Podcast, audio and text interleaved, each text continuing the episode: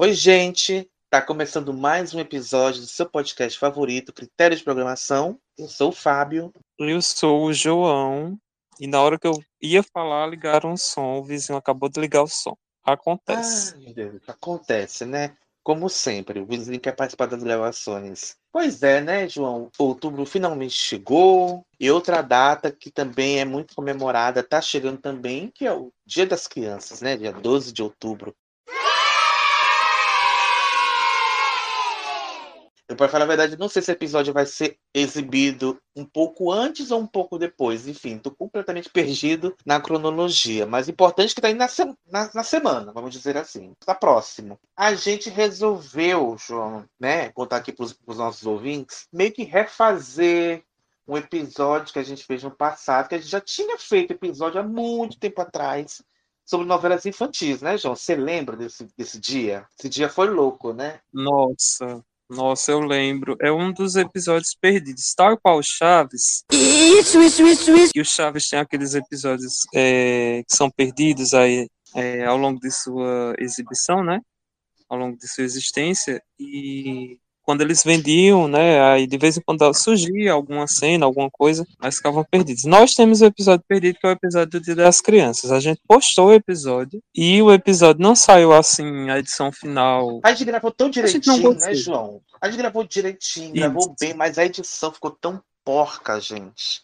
Ficou tão porca. Não, gente, vocês não merecem isso. E o melhor, João, é que na época que o episódio foi lançado, eu nunca esqueci, 18 pessoas ouviram esse episódio. Então, se você é ouvinte das antigas e ouviu esse episódio, você ouviu uma raridade. Porque a gente deletou esse episódio na sequência e teve que gravar outro, né? Que, que, enfim, deu origem a uma nova fase no podcast lá no primeiro ano. Enfim, essa história aí é, é tensa, até te relembrar.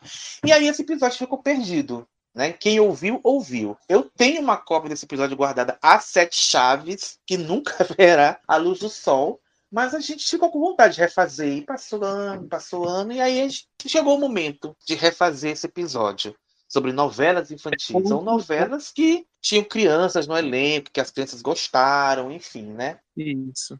E o outro dia estava procurando que a gente falou né, no último episódio, que alguns episódios a gente vai tentar trazer de volta, vai trazer de volta porque teve problemas, foram derrubados e tal. Uhum. E aí eu estava procurando nas pastas para ver se, se tinha, né? O de Salve Quem Puder. Era Salve Quem Puder o nome? Era, né? Que a gente não achou? É. É. Isso. Aí eu achei esse do novelas infantis. Eu disse, gente Você do céu. Ainda você ouviu, João? Você ouviu? Deus não, eu não tive coragem de dar play. Não, nossa, ia nascer o terceiro braço. Meu Deus do céu, tá o Chernobyl. Eu só espero que o latino não vá se ganhar e coloque a flautinha. Aquela flautinha dos infernos, meu Deus do céu. Ah, Enfim, a né? flautinha, né? eu acho que deveria abrir esse episódio. Ao invés da música do Critérios. Será? Meu Deus do céu, enfim. Enfim, gente, nós vamos falar de novelas infantis esse episódio. Se você ouve a gente com frequência, a gente vai fazer muito na linha do episódio novelas jovens que a gente fez no ano passado. A gente vai só citar muito ano passando as novelas, a gente não vai se aprofundar muito, porque a gente já vai falar delas nas, nos episódios sobre seus respectivos autores. Algumas a gente já falou, então a gente também não vai aprofundar muito para não ser redundante. É só para lembrar as novelas infantis produzidas no Brasil e as novelas infantis mexicanas, porque teve muitas exibidas no Brasil também, que conquistaram a criançada da época, né? E também, em outro segmento, lembrar atores mirins, né, que marcaram uma geração, que hoje em dia são atores consagrados, e outros que, infelizmente, deixaram a, a carreira de ator mas marcaram na dramaturgia nacional, né? Enfim, cadê o texto? Que tem que ter um texto inicial, gente. Eu ia cantar um trecho de uma música. Estou na dúvida se eu canto ou se eu recito. O que, que você acha, João? Estou na dúvida. Porque já que a gente pode colocar música, por isso que a gente canta. A gente não pode colocar mais música aqui no episódio. A música diz mais ou menos assim: Como é bom ser criança, ficar na barriga e depois nascer. Como é bom ser criança, conhecer o mundo e poder viver. Que pena a gente tem que crescer. Oh, criança sempre eu quero ser. Pra ficar brincando, pra ficar sonhando e voar. Essa é hora do agudo. Eu não tenho esse agudo, já disseram que eu não canto. Minha voz não serve para o canto, eu não vou me ousar a dar um agudinho aqui. Mas. Você perguntou se deveria cantar ou recitar. Só que aí na hora eu mutei porque Cláudia passou. Aí, como o tema é infantil, eu acho que ela passou com a creche inteira, né? Oh, ela passou com todos os filhos de Cláudia juntos. Oh, gente. Por isso que eu não respondi. É, acontece, é sábado de manhã, gente. Sábado de manhã, gente. Quando não é moto, é música do vizinho. Quando não é isso, é testemunho de Jeová batendo na porta. Então, isso aí, graças a Deus, não aconteceu no episódio até agora. Mas, enfim, né? Infância, né, João? Infância de Romeu e Julieta. A infância é um período mágico na vida de qualquer pessoa. João, como é que era você na infância? Você era uma criança comportada, uma criança rebelde, uma criança que fazia suas artes? O que você fazia? Como é que, como é que era o João infantil? Conta pra gente. Ah, eu acho assim. Eu até estava comentando isso outro dia na escola. Eu vivi uma infância boa, né? Eu acho que a gente tem muita liberdade no sentido de correr na rua. É, eu lembro muito de coisas que eu passei no sítio, né, da minha avó, gente indo tomar banho no rio, Tomar subir mangueira, tomar Nossa. banho de chuva, né, correr atrás dos bichos, né, e, Uhum. e quando eu vim para a cidade tem o lance, que eu, como eu disse, né, de muitas brincadeiras de esconde-esconde, de toca, que hoje em dia a gente não vê muito, né, assim, Uhum. Eu ainda vejo um pouco porque trabalho na escola, né? Então isso no intervalo as crianças do primeiro ao quinto, então elas brincam disso. Mas se você olhar ao redor na sua rua, você não vai ver tanta criança fazendo isso. Você vai ver uma criança mais tecnológica querendo mexer o tempo todo em celular, né? em celular, em videogame, enfim. É E falando em videogame, eu lembro que uma vez eu levei uma surra da minha irmã, uma pisa, né, como diz. Porque eu fui pro videogame de manhã e só voltei à tarde. Ela não sabia onde eu estava, Meu ficou doida me Deus. procurando, né? Enfim, Eu tenho, acontece. eu, tenho uma história, eu tenho uma história parecida. Eu era uma criança quietinha, comportada, só vivia lendo, lendo, lendo. Eu brincava, mas eu gostava muito de ler, sempre gostei muito de ler. Mamãe brigava comigo, porque às vezes eu, eu almoçava com um livro do lado, lendo, sabe? Eu sempre gostei muito de ler. Eu ia pro sítio, tomava da minha avó, tomava banho de chuva. Quando a rua enchia, a gente ficava brincando de chibum na rua, no meio da enchente. Meu Deus do céu. Já ativando a resistência do corpo, né? Enfim. E se contou que se apanhou da irmã porque foi pro videogame. Uma vez eu apanhei da minha mãe porque fui pro cinema. Porque assim, a gente é de uma geração, né, João? Que a criança ia sozinha pro colégio, andava sozinha na rua, brincava na rua. Hoje em dia a gente não vê mais isso. Criança não pode nem pensar em andar sozinha na rua, né? Hoje em dia. Ficar sozinha também, nem pensar. Eu ficava sozinha em casa, adorava ficar sozinha em casa, enfim. Mais uma vez apanhei da, da minha mãe porque eu fui pro cinema assistir Ghost 1990. Pense. Eu achei o filme tão lindo, João, tão lindo, que terminou o filme, me escondi no cinema para assistir outra sessão, para ver de novo. E aí fiquei duas sessões, cheguei em casa, acho que mais de 10 horas da noite, sei lá, por aí, tarde da noite. Saí do colégio, fui pro cinema e fiquei duas sessões assistindo esse filme. Cheguei em casa, apanhei da minha mãe, com direito à fivela. Meu Deus do céu. Na época não tinha celular, não tinha como avisar. É justamente, foi isso. E outra vez eu lembro que, que nessa época eu tava com minha irmã, porque minha mãe foi pra São Paulo, passou mais de um ano em São Paulo trabalhando. Aí eu fiquei com minha irmã. E eu saí da escola e fui pra casa da minha avó. E também não avisei ela, como você falou, não tinha celular, não tinha telefone, né, pra avisar. Menina, esta mulher vinha. Até tinha, a gente não tinha cartão, ficha. É. Até tinha orelhão, né? Só se ligar sacola. Isso. Ai, meu Deus. Aí você ligou pra alguém pra passar um trote no orelhão? Eu fiz Ah, isso. já! Apertei campanha de vizinho e saí correndo? Já! Muito! Eu aproveitei a infância. Eu vejo as crianças de hoje em dia, João, eu morro de dó. Porque são crianças que ficam presas em casa, em apartamento. E no telefone. E no telefone, no tablet, o tempo todo. Porque os pais não têm paciência para interagir com as crianças. Então, dá o celular para elas ficarem quietas e pronto. Aí nem monitoro para ver o que que ela tá vendo. Sabe? Eu fico com dó. Eu fico com dó. Infelizmente. Porque criança hoje em dia só brinca com outros no colégio, né? Que eu Isso, é na vizinhança falei, não né? sai. É. Não sai. E assim, eu digo que eu tive infância, mas ao mesmo tempo, minha infância também foi meio que. Essas novelinhas mexicanas, que criança que sofreu, assim. eu digo de. Ao mesmo tempo que eu tive a infância, mas eu perdi a infância cedo, porque, por exemplo, minha irmã tinha muitos Hum. filhos, né? E ela precisava trabalhar e eu acabava ficando com essas, com essas outras crianças. Eu era. Assim, a criança mais um velha mais velho. conta das crianças maiores. É sempre assim. Então, tipo, vamos tomar banho, botar pra almoçar, aí eles iam dormir e eu tom- e depois ia tomar banho pra ir pra escola. E eles sempre dormiam, né, e tal, e eu saía porque minha irmã trabalhava perto e chegava uma hora e pouco. E teve um dia que eles me enganaram, que estavam dormindo, e simplesmente pegaram umas latas de, de leite, aquelas latas de leite ninho, Sim, e sim, sim. encheram de papel e tocaram fogo. Minha irmã, quando chegou, estavam quase Meu tocando fogo na Deus. casa, né. Meu enfim. Deus do céu. Quem apanhou? Eles apanharam ou você apanhou junto? Só pra saber. Todo mundo, Meu Deus todo do mundo, céu. né. Enfim. Ai, ai. Todo mundo teve essa surra injusta, né? Enfim, a infância, né, já é um tempo de descobertas, brincadeiras e aprendizado constante. Durante essa fase, as crianças estão cheias de curiosidade, explorando o mundo ao seu redor com olhos inocentes e mentes abertas. É um tempo de descobertas, é um período único e precioso na vida de qualquer indivíduo. E é um tempo de descobertas, alegrias e desafios que moldam quem somos e como interagimos com o mundo ao nosso redor. Nesse episódio, nós vamos falar, como eu já disse, né, de novelas infantis e de atores que começaram a carreira na infância e hoje são grandes artistas, e outros que acabaram seguindo outros caminhos, né, não permaneceram na carreira de ator. Enfim, então vamos rodar o tananã, que a gente vai começar a desbravar esse mundo lúdico para vocês. Roda, Latino!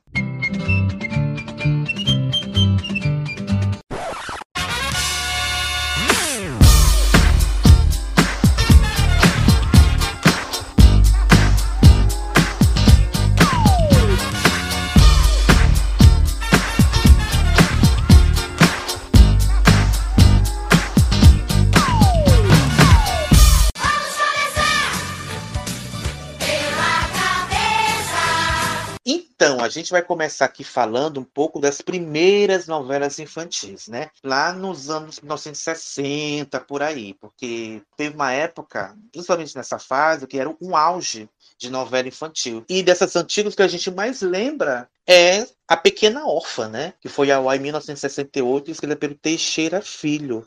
E é uma história de uma menina que sofria nas mãos da, de, uma, de uma mulher má no orfanato onde ela vivia e ela fugia do orfanato e numa dessas fugas conhece um velhinho, né, o chamado velho Gui, e que você tava brinquedos, então uma coisa bem gepeto, né? E ela se apega ao velhinho. E essa novela fez muito sucesso na época, um sucesso absurdo, virou até filme, elevou a menina que fazia a protagonista, que era a Patrícia Aires, ao estrelato, ao estrelato. Né? Ela tinha cinco anos na época da novela. Ela era filha do ator Percy Aires. Enfim, mas ela tinha cinco anos na época da novela e a menina foi elevada ao estrelato por conta da Pequena Órfã. Pequena Órfã fez muito sucesso, virou até filme na época, enfim. E a menina virou uma estrela mirim na época. Imagina isso, João, na cabeça de uma criança, né? Essa loucura toda na cabeça de uma criança. E se já é difícil o adulto lidar com sucesso, né? Imagine uma criança passar por isso. Porque a gente sabe que na, nessa época e até hoje em dia a televisão tem um grande apelo, né?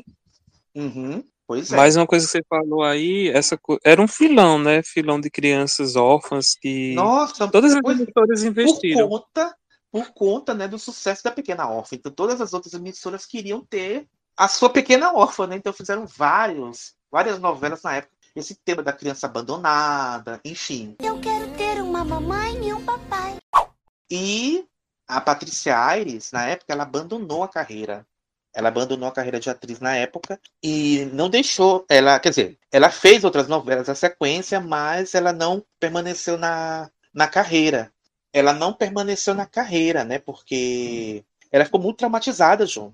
Ela ficou muito traumatizada. A Patrícia Aires deu uma entrevista lá é, em 2018 para o UOL na época. E ela disse o seguinte: ela, na verdade foi em 2014. Ela disse o seguinte: A Pequena Órfã foi a novela que mais me traumatizou. Minha personagem apanhava, era criada pela madrasta e ela me colocava na rua para pedir esmola. Fiz uma amizade muito grande com a Leila Diniz porque ela me protegia.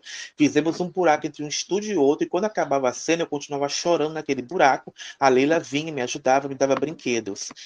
A Leila Diniz foi a parte mais bonita e maravilhosa da minha vida de atriz. Me divertia quando ficava doente, ela dormia comigo e falava que queria ficar doente também se eu não melhorasse.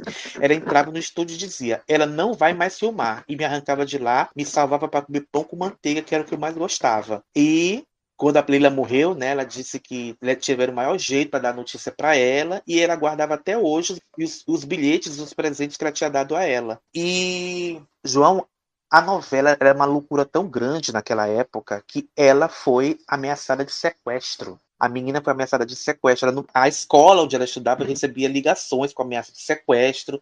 Então, ela não ficava com as outras crianças na, na hora do recreio. Ela era separada, né? Ela acabava tendo um tratamento especial que ela dizia que não gostava, né? Era assediada pela imprensa, assediada pelo público, enfim, era uma loucura. Então, é, foi tenso para ela foi tenso. E aí, quando foi fazer o filme, né, da Pequena Órfã, ela disse, o pai dela perguntou, você quer fazer o filme? E ela disse, eu quero, mas só se eu ganhar o um minibug. E aí ela ganhou o minibug, fez o filme, e depois foi convidada para fazer outras coisas, ela não quis mais fazer. Não quis mais trabalhar como atriz, né? Ela fez algumas novelas, ela fez a, a primeira versão do Meu Pedacinho de Chão, mas não quis mais permanecer na carreira. Isso, e a novela fez tanto sucesso como você falou, né, que não só esse lance aí, né, é surreal, né, uma, a criança ser ameaçada de sequestro, né, devido ao sucesso. Mas uma coisa curiosa é que quando as crianças aprontavam muito, né, a gente sabe que criança apronta, né? Sim. Né, é, faz muito traquinagem. Então, quando essas crianças aprontavam, né, os pais ameaçavam as crianças, os filhos, dizendo que iam levar eles para Dona Elsa. Né, uma é, alusão é, a é, personagem. personagem, a madrasta dela, né? E aí, João, é, aconteceu outro entreveiro na época. Você sabia que a Patrícia Aires não terminou a Pequena Órfã, ela não fez a novela toda. Ela não fez a novela toda porque tinha um acordo, né? Na época, com os, com os pais, tudo, que ela, ela tinha que trabalhar dois dias semanais. Dois dias na semana. E ela trabalhava cinco ou seis dias por semana. E aí é, a menina desenvolveu estafa e anemia e perdeu peso. E com isso, os pais dela tiraram a Patrícia da novela. E aí a menina foi substituída por uma outra garota chamada Marise Ney, que era prima de uma atriz que já estava no elenco da novela, de uma das crianças que já estava no elenco da novela, que era parecida com a Patrícia, só que era um pouquinho mais velha. E aí o autor resolveu o problema por uma passagem de tempo. Então, a Patrícia começou, se consagrou, saiu da trama e quem terminou foi a Marise Ney. Eu procurei para saber algumas informações sobre ela, mas não achei nada sobre a Marise Ney. E a Pequena Órfã foi um grande sucesso que marcou a TV brasileira e como a gente, como você comentou, a repercussão foi tanta que levou a concorrência a investir nesse filão de criança abandonada, novela dramática de criança carente, enfim, como a gente vai falar agora na sequência. A gente vai fazer um pouco dessas novelas na ordem sabe? cronológica, tá? Pode falar, João. E um, você falando aí me lembrou aquele caso de cúmplices de um resgate, né? A versão mexicana. Sim, né? que a gente vai falar aqui também. Que a gente vai falar aqui também. Isso. É verdade. Aqui teve uma troca de atriz, mas já já a gente comenta, né? Vamos seguir a ordem cronológica. É verdade. Aí na sequência a gente teve Sozinho no Mundo, né? Uma novela de 1968 da Dulce Santucci, que foi exibida na Tupi. E olha a sinopse: mãe rica e solteira deixa o filho Pedrinho na porta de uma favelada. A criança é posta no orfanato. Ao casar-se, a mãe adota o próprio filho, que causará inúmeros conflitos. Gente do céu. E quem fez o, o menino Pedrinho é o, o Guto Franco, que era filho do Moacir Franco. Que é filho do Moacir Franco. Olha só. E você tem alguma coisa a falar sobre, João? Sobre, sobre isso aí? Não, eu acho que é, é, bem isso que a gente comentou no início, né? Esse protótipo, né, de, de, de crianças órfãs, sozinhas no mundo, como dizem sozinhas o título, é, procurando os pais, né? Todas as emissoras acabaram investindo nesse nesse clichê, vamos dizer assim. João, essa coisa da criança abandonada era tão forte que tinha até música sobre isso, né? Me lembrei agora de uma música. Eu, assim, você sabe que eu adoro música antiga, né? Gosto muito de música antiga. Eu não gosto de música atual. Eu não escuto música atual. Só eu gosto de música antiga. E aí, nessas minhas garimpais com música dos anos 60, 70, 80, eu achei uma música. A gente não vai colocar aqui, também não vou me usar cantar, porque a música é. Nossa, gente, a música é muito dramática, gente. Um dramalhão A música se chama Criança Abandonada. É, é uma criança cantando, chorando. Ó oh, mamãe, de mim ninguém tem dó. Estou sofrendo tão só. Aí contando que a mãe abandonou, na porta do orfanato, ela sonhava com a volta da mãe, depois descobriu que a mãe tomou remédio para matar, mas ela era forte, ver este mundo, e quando crescesse, ela queria ser freira igual a irmã Dulce dos pobres. Gente, um dramalhão. Vai ver como era o hype na época, né? Era muito fazia sucesso na época, enfim. E aí, na sequência dessa novela, a gente tem, ainda nesse filão da criança abandonada, a gente tem o Ricardinho, Sou criança, quero viver. Olha, Gente, Dramalhão esse... é esse título. Esse Nossa. título é Dramalhão. esse título é muito Dramalhão, cara. Meu Deus. Ai, ai. Cadê a, a, a sinopse? Já até perdi aqui. E, e o, o, Ricardinho trabalhava, né? Era engraçado. É, a sinopse diz o seguinte: Ricardinho, que era interpretado pelo Dimitri Orrico, não sabemos quem é. É um menino pobre que trabalha como engraxate para ajudar os avós Norma e Alberto, sempre sendo humilhado pelo rico menino Robertinho. Eles nem imaginam que são irmãos. Oh! São filhos de Patrícia, que abandonou Ricardinho para se casar com o rico doutor Miranda e é o grande amor da vida de Rodrigo.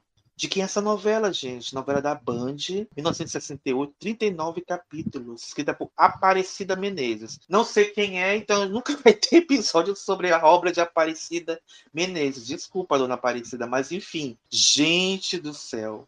Ricardinho, sou criança, quero viver. Ai, ai. Enfim, é, só diz aqui no, no Teledramaturgia, por exemplo, que esse menino que protagonizou essa novela venceu um concurso de calouros infantis no programa Roda Gigante da TV Itacolomite em Belo Horizonte, imitando Roberto Carlos. E por conta disso, ele foi chamado para fazer a novela. É isso. E além de atuar, o menino gravou as músicas da novela, enfim. Ai, ai. Eu sou criança, quero viver, mamãe e papai, onde estão? Ai, meu pai. Enfim, continuando esse, esse hall, a gente tem A Menina do Veleiro Azul, de Ivani Ribeiro. A gente não falou dessa novela na, no episódio dela? Da Ivani? Eu não lembro. Eu não lembro eu... se a gente falou, mas acho que sim. Eu não lembro também, gente. Enfim. Mas tá na lista, né? É uma novela da Ivani, foi exibida pela Excelsior. Teve 285 capítulos. E é baseada na história que a Ivania escreveu para o rádio, né? Contava a história de Glorinha, da infância até a juventude. A novela é protagonizada pela Maria Isabel de Lisandra, enfim. Não tem muitas informações sobre essa novela. Então a gente pode pular para a próxima, que a gente já comentou aqui, que é o Meu Pé de Laranja Lima, né? Foi escrita pela Ivani em 70. Meu pé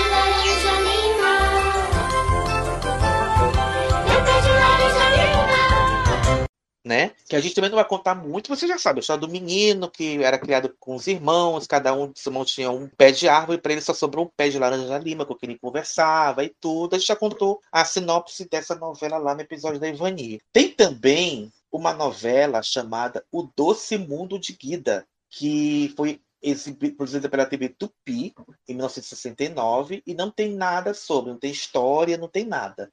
Mas diz que ela diz também é, também faz parte dessa, desse esquema de novelas com, crianças abandonadas. Na sequência, a gente tem o Tilim, que foi a UAI 1970, é, novela da Rede Record, escrita pela Dulce Santucci, e diz o seguinte: o menino órfão Tilim é colocado no orfanato. Acostumado a roubar para comer, coloca no seu pé um sino, o que o denuncia a qualquer movimento com Tilim. Daí o surgimento do seu apelido. Aos sete anos, sai do orfanato e encontra muita maldade pela frente, mas uma enorme fortuna o esperava. Só isso. É só essa sinopse. Aí na sequência veio o Meu Pedacinho de Chão, 1971, novela do Benedito Barbosa, a gente já falou dessa novela no episódio do, do Benedito que é inclusive a última novela da Patrícia Aires, inclusive. Ela, ela fez a, a Pituca e o Serelepe era feito por um menino chamado Aires Pinto. E as crianças, a Pituca, Serelepe, o Twin, elas viviam as aventuras do mundo à parte, longe das preocupações e interesses dos adultos, né? a menina Pituca, que é a, que é a Patrícia, é, se chamava Liliane, filha mais nova do coronel Epaminondas, que era um homem arrogante que resolvia tudo com gritos e armas e que ditava as regras na, na região. Na Vila de Santa Fé. E os meninos eram agregados na fazenda e por conta disso, o coronel não via com bons olhos a amizade pura entre sua filha e os dois garotos. Né? Aí tem a professora Juliana, tem o Zelão. Então, quem viu o remake né, de 2014 lembra um pouco da história. E a própria Patrícia é, comentou sobre esse trabalho sobre meu pedacinho de chão. Ela dizia o seguinte: ela, ela assistiu uma, um episódio do remake, capítulo do remake, e na cena o pai da Pituca grita com ela e manda ficar de castigo. E a Patrícia, em referência a essa cena, disse o seguinte: lembrei exatamente quando fiz essa cena. Chorei muito na época porque o ator Castro Gonzaga, que fazia o Epaminondas, tinha a voz muito grossa, diferente do Osmar Prado, do remake. As mãos dele eram muito grandes e ele ameaçava me bater. Morria de medo do Epaminondas e chorava de verdade mesmo depois que a cena acabava. Todos me agradavam demais, mas eu ficava muito assustada. Então imagina, né, João? Imagina, Sim. meu Deus do céu. Imagina. Porque na época não é, tinha tá... preparação de elenco infantil, né? Não tinha. Não tinha, não tinha. É, da versão original a gente não tem muita coisa, assim, muitas cenas que não, se perderam, né, no, no incêndio. Acho que tem uma cena ou outra no YouTube, mas pelo menos o remake eu achei as crianças que foram escolhidas, né, a Jetsa Garcia e o Tomás Sampaio muito fofos. Eles eram Sim, bem exato. carismáticos. Exato. Ai, ai. Você é danado, hein? Hoje estreia de Benedito Rui Barbosa, sua nova novela das seis. Meu pedacinho de chão. Aí não tem muitas informações sobre. Mas tem foto, tem reportagem, enfim. É o máximo que a gente pode encontrar. Aí na sequência, a gente tem o Pingo de Gente, novela do Raimundo Lopes, escrita e exibida em 1971. Essa novela foi exibida pela Record TV em 1971 e o, o, o enredo diz o seguinte: no passado, Lorena abandonou o bebê recém-nascido da própria filha Marta no orfanato por ser fruto de um romance com um moço pobre. Após sete anos, Ana Maria, conhecida por todos como Pingo de Gente por ser muito pequenina ainda, decide fugir do orfanato, cansada dos maltratos da diretora, passando a viver nas ruas, onde fica amiga de outras crianças fugitivas. Ela conhece João, vendedor ambulante, que vê na menina a filha que nunca teve. Porém, a maldosa Laura, ex-namorada do moço que não suporta crianças, decide chamar a assistente social Sofia para investigar o caso e levar a menina. Enquanto isso, Marta finalmente se liberta das amarras da mãe para procurar a filha e acaba se apaixonando por João. Ah, essa é a história do pingo de gente, João, da trama. E. É, bem, eu não. Obviamente a gente não tem registro dessa novela, mas Lógico. em 2001 o SBT exibiu o remake de Pingo de Gente mas não, não foi o SBT que produziu. Na verdade, a Televisa, lá em 98, produziu é, Gotita de Amor, que no Brasil virou Gotinha de Amor e foi exibida por aqui em 2001, que era a mesmíssima história né, de Pingo uhum. de Gente, só que adaptada, ali em torno de 100 capítulos, e tinha a mesma história, né? A Maria Fernanda, ela se envolvia com um rapaz pobre, era obrigada. Aí eu acho que eles adaptaram, eles fizeram com que o pai dela deixasse a criança no orfanato. Essa criança era a Isabel, conhecida como Belinha, e anos depois a Maria Fernanda procurava essa filha. E essa filha no orfanato sofria uma infinidade de maus tratos, porque a, a, a diretora era uma peste, que era Justa, o nome dela, e umas amiguinhas dela, parece que uma coisa bem, bem bem para voar mesmo. Pega um determinado papel e colocam nesse papel que o nome do pai dela é Jesus Garcia. Jesus, né? Uhum. E ela foge do orfanato e encontra Jesus, que ela acha que é o pai dela, né? Porque ela fica procurando a família também. Ele é um camelô e acaba se apaixonando pela Maria Fernanda, que é a Laura Flores, que é a verdadeira mãe da Belinha, da Isabel. Então ela passa infinidade de, de, de situações para para encontrar essa família, encontrar essa mãe. Então é uma novela bem bonitinha, né? Bem triste, né? Tinha cenas muito dramáticas, como toda novela mexicana. Que a Isabel Pesava sofria muito. Drama, né? Pesava no drama. Pesava no drama, era obrigada a trabalhar, via um fantasminha que era uma senhora que aparecia para ela, acho que o nome dela era Trini, se não me engano. Então, uhum. Então fez muito sucesso no México e fez muito sucesso aqui no Brasil, tanto que foi é, reprisada Dia 17. Prepare-se para conhecer Isabel. Eu quero ter uma mamãe e um papai. Ela foi abandonada na porta de um orfanato. Lá, cresceu e sofreu muito, mas nunca deixou de acreditar no seu sonho. Eu vou pedir pro nosso Senhor, com todo o meu coração, que me mande uma mãezinha e um paizinho. Gotinha de Amor. De volta dia 17, 2 e 15 da tarde, aqui no SBT. E a Daniela Lujan, né, a atriz e cantora mexicana, gravou a versão da música, né, exclusivamente para essa novela, que é uma música bem bonitinha, Olha. o amor é real. Olha só. E assim como o Brasil, né, João? O México também teve essa fase né, de fazer, produzir muitas novelas infantis lá nesse finalzinho dos anos 90, começo dos anos 2000, né? A gente vai falar disso mais pra frente. E Pingo de Gente foi a última novela a abordar esse universo da criança abandonada. Daqui, enfim, que eu não tava mais aguentando falar de criança maltratada, pelo amor de Deus. Tava muito tenso já. Você já encheu a minha paciência, Maria Joaquina. E também porque a fórmula ficou batida, né? A fórmula ficou batida e pararam de produzir. Então, as outras novelas que vieram na sequência, elas abordam um pouco mais o lúdico, o lado infantil mesmo, né? Porque Pode se falar, as crianças sofriam bastante nessa primeira fase, na próxima elas tinham o direito de sonhar, né? Elas começavam Pois a é, sonhar, a né? brincar. É Exatamente. interessante pois é. essa mudança, né? Pois é, é isso aí.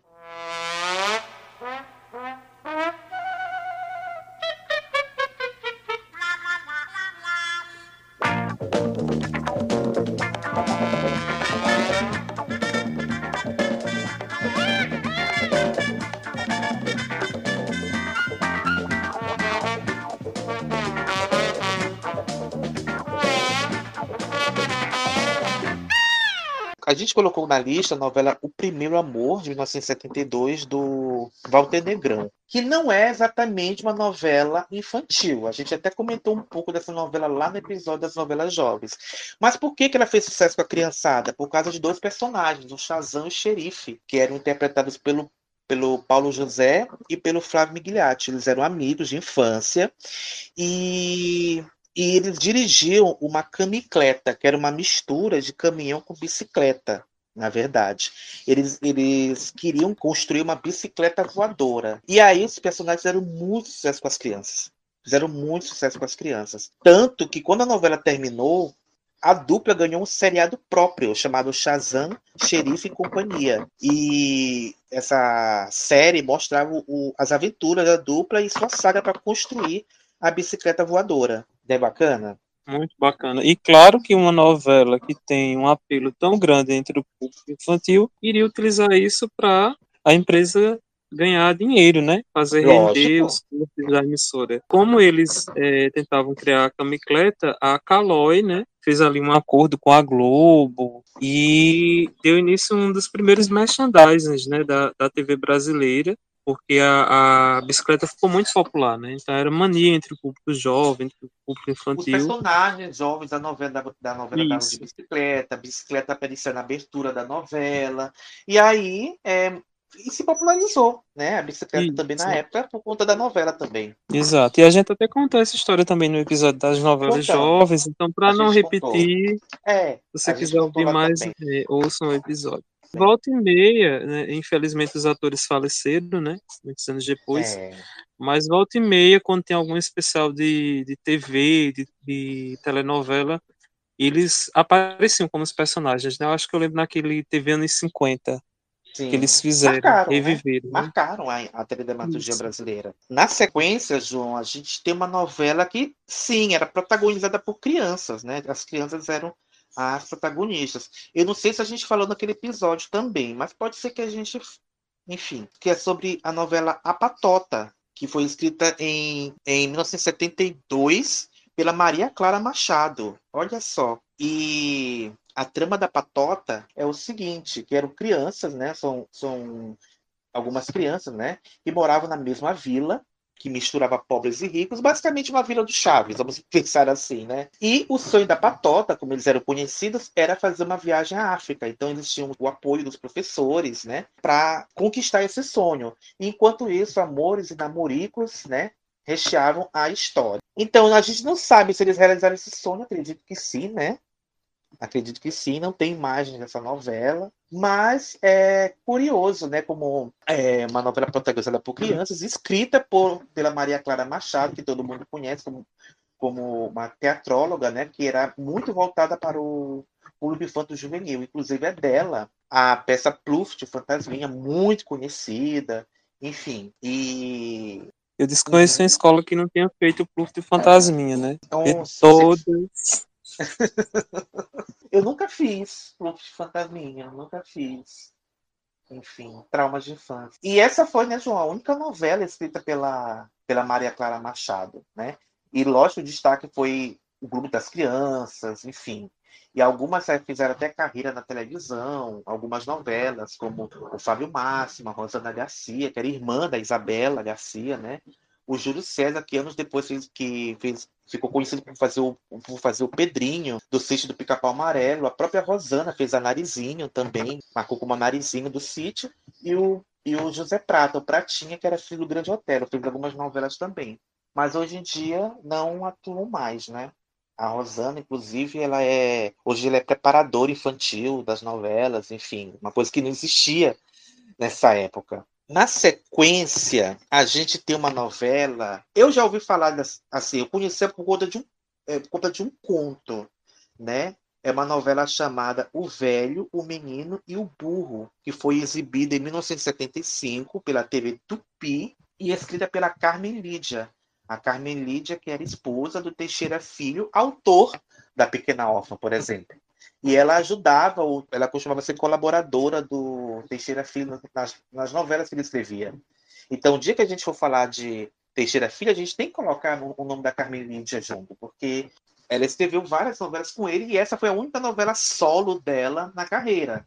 Né? E a história é interessante, João. A sinopse é bem interessante. As incursões sem destino de um velho e um garoto, sempre acompanhados por um burrinho falante. Um dos propósitos da vida do velho Gui, gente, sempre tem um velho Gui, né? É levar a paz às pessoas. O menino Peto encarna a pureza infantil e o burro, amigo de todos, encanta as crianças, compartilhando com elas as brincadeiras e os estudos. Não sei se você lembra, João, essa, esse título é, é, é, uma fábula, né? Que diz: ah, eu tinha um velho, menino e um burro andando na estrada. E aí as pessoas passavam e falavam: nossa, por que, que o velho não anda em cima do burro, vai estar tá, tá cansado de andar, podia andar no, é, em cima do burro para descansar um pouco, e o velho sobe em cima do burro, e as crianças, meu Deus, que velho safado, ele do bem bom, montado no burro, e a criança lá caminhando. Aí o velho desce do burro e bota a criança no. Não, não, o velho. O, o, o velho sobe a criança em cima do burro. Então vão os dois em cima do burrinho. E aí as pessoas falando, rapaz, olha só, um velho desse, um menino desse pode andar e o pobre do burrinho levando os dois. E aí eles descem do. eles descem do burro e o velho leva o burro das costas. E aí as pessoas, olha ali, dois burros levando o terceiro. Ai, meu Deus do céu. Então pegaram só o título dessa fábula, né? Para fazer a novela. E o curioso, João, é que essa novela foi a primeira novela das seis da Tupi nessa fase, né? A proposta da emissora era de dedicar essas novelas das seis para as crianças, né, um horário infantil, e só fizeram quatro novelas. A Tupi só fez quatro novelas é, dedicadas a esse público, na sequência do Velho do Menino do Burro, que a gente vai comentar aqui.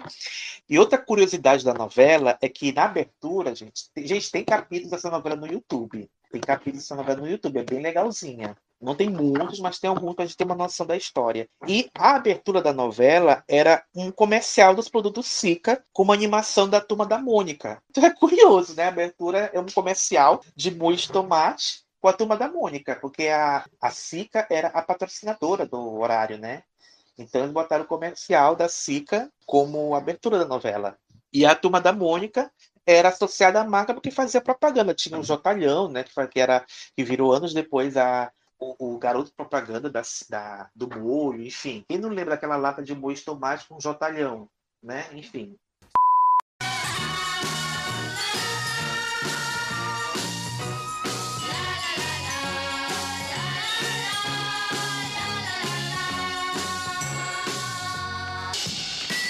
Este programa é um oferecimento Sica. E tem essas alguns capítulos dessa novela no YouTube para você ver, sentir a vibe, né? Bem legalzinha. É bem legalzinha. O mais engraçado é o burro falando, João. O burro falando é muito engraçado. E também é um, um protótipo de coisa que a gente vê em muita novela infantil, né? Animais que falam, que pensam, Exato. que interagem com os adultos, com as crianças. Exato, para atrair público infantil. Por isso que bota os bichos falantes. Olha só. É isso. Bota um bichinho porque a criança gosta de bichinho e pronto. Aí, na sequência, de, na sequência desses horários da Tupi, tem uma novela chamada Canção para Isabel, que foi lançada em 76 na Tupi também. E a sinopse diz o seguinte: o moço rico Rodrigo se apaixona por Isabel, ingênua e pobre. Para tornar ainda mais impossível o amor que os une, uma divergência familiar no passado provocou o enriquecimento da família de Rodrigo e o empobrecimento e a desgraça da família da Isabel. Cadê as crianças, gente? Não sei onde estão as crianças. Não sei. Então a gente pode passar para a próxima, que a gente falou naquele episódio. Virou até uma piada interna, né, João? Pode rodar a flautinha lá. Não sei que você quer rodar a flautinha.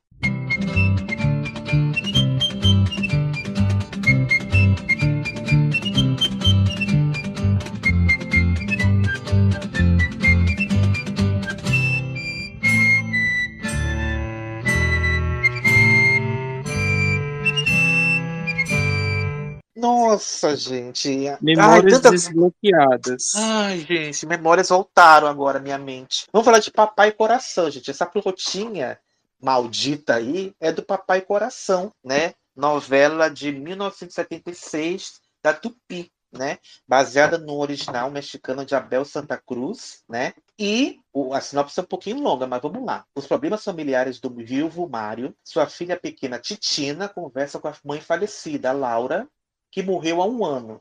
As conversas imaginárias de Titina com Laura e o sonhar com ela, meio dormindo, meio acordada, ilustram bem o grande vazio deixado pela morte da mãe na vida da menina. É, portanto, natural que Titina não veja com bons olhos o romance de Mário com Paula, que ele conheceu na Europa quando viajou, inconsolável com a morte da esposa. Nas travessuras de Titina se envolvem duas jovens noviças, Rosário e Carolina, que ainda não fizeram os votos definitivos e são professoras no colégio de freiras onde a, onde a menina estuda. Tais travessuras geram discussões entre Mário e seu irmão, padre Bernardo, com intervenções de Silvia, a prima dos dois. Enquanto o tio e o velho criado Pedro se inquietam com o sofrimento de Titina diante do novo amor de seu pai, a menina vai fazendo suas estripulias. Ao saber que Rosário vai ser transferida para outro colégio, ela acaba aprontando a maior confusão. Mário se mostra encantado com Rosário e com sua secretária Eunice, sem saber que está criando ilusões em uma e em outra. Eunice sabe como resolver os problemas de Mário e Titina. Ela se mete até no caso de Silvia com seu ex-marido Orlando, que tenta impedir o romance da ex-mulher com o Dr. Renato. Há um ex-namorado de Eunice, Ernesto, que fica interessado em Rosário e chega a ameaçar Mário, prometendo levá-lo à falência caso ele não desista da noviça. Tá reconhecendo a história? É, Essa história é bem conhecida, né? Bem É conhecida. tão conhecida que, na verdade, a original é de 73, chamada Papá Coração, ou Coração, Corazon, Coração, Coração. Foi produzida pela Polka Produções e exibida pelo Canal 13 na Argentina. Então, o texto original é de uma novela É argentina escrita pelo Abel Santa Cruz, que vocês conhecem bem, que ele escreveu Carrossel, Pequena Travessa, Pícara Sonhadora. Então, é, é um autor bem conhecido por essas novelas mais, vamos dizer assim, infantis, né? Mesmo que Aham. as que não são tão infantis, mas tem esse lado lúdico, né? Brincalhão. Exato. enfim. E na versão argentina, o nome da menina, eu encontrei aqui, era Pinina. A, Pinina. a. É, Penina, Titina, ok. E essa novela, né, essa produção argentina ganhou uma versão no México em 74 chamada Mundo de Ruguete, né, exibida pela Televisa. E aí, essa versão... é, E eu tenho pra mim, Fábio, hum, é, eu não achei essa informação, mas depois se eu encontrar, a gente depois pode até fazer uma errata. Eu tenho pra mim que Mundo de Ruguete foi a primeira novela infantil da Televisa. é, eu não sei dizer. Posso estar falando bobagem, mas Será que eu Posso acho estar que... falando- Eu não sei. Eu não conhecia essa novela, na verdade. Engraçado, eu conhecia o Papá Coração, mas eu não conhecia o Mundo de Ruguete. Mas não tem muita referência, não. Não tem muita. A menina chama Cristina, mas, mas acho que deve ser mesmo, João, porque é, as novelas mexicanas que conheço mais infantis são depois de 74, não tem uma anterior a ela, então deve ser. Mas enfim, João, de onde a gente conhece esse texto, né? A gente conhece, a gente conheceu esse texto como, na verdade. É, eu achei que foi uma trama que fez tanto sucesso que chegou a 700 capítulos, ou seja, dois anos, né? Mais de dois anos no ar. Nossa, meu Deus. Mas enfim, é, é Papai Coração, é a versão brasileira de uma novela que a gente conhece como é, Carinha de Anjo, né, João? Carinha de Anjo. Esta é Dulce Maria, uma garotinha cheia de sonhos que vive as mais lindas imaginações entre o céu e a terra. Da fantasia dos encontros com a falecida mãe. Eu posso contar pro papai que eu converso com você aqui? Aos mil planos para afugentar uma candidata à madrasta. Carinha de Anjo. Estreia hoje, sete e meia da noite, após o penúltimo capítulo de Serafim.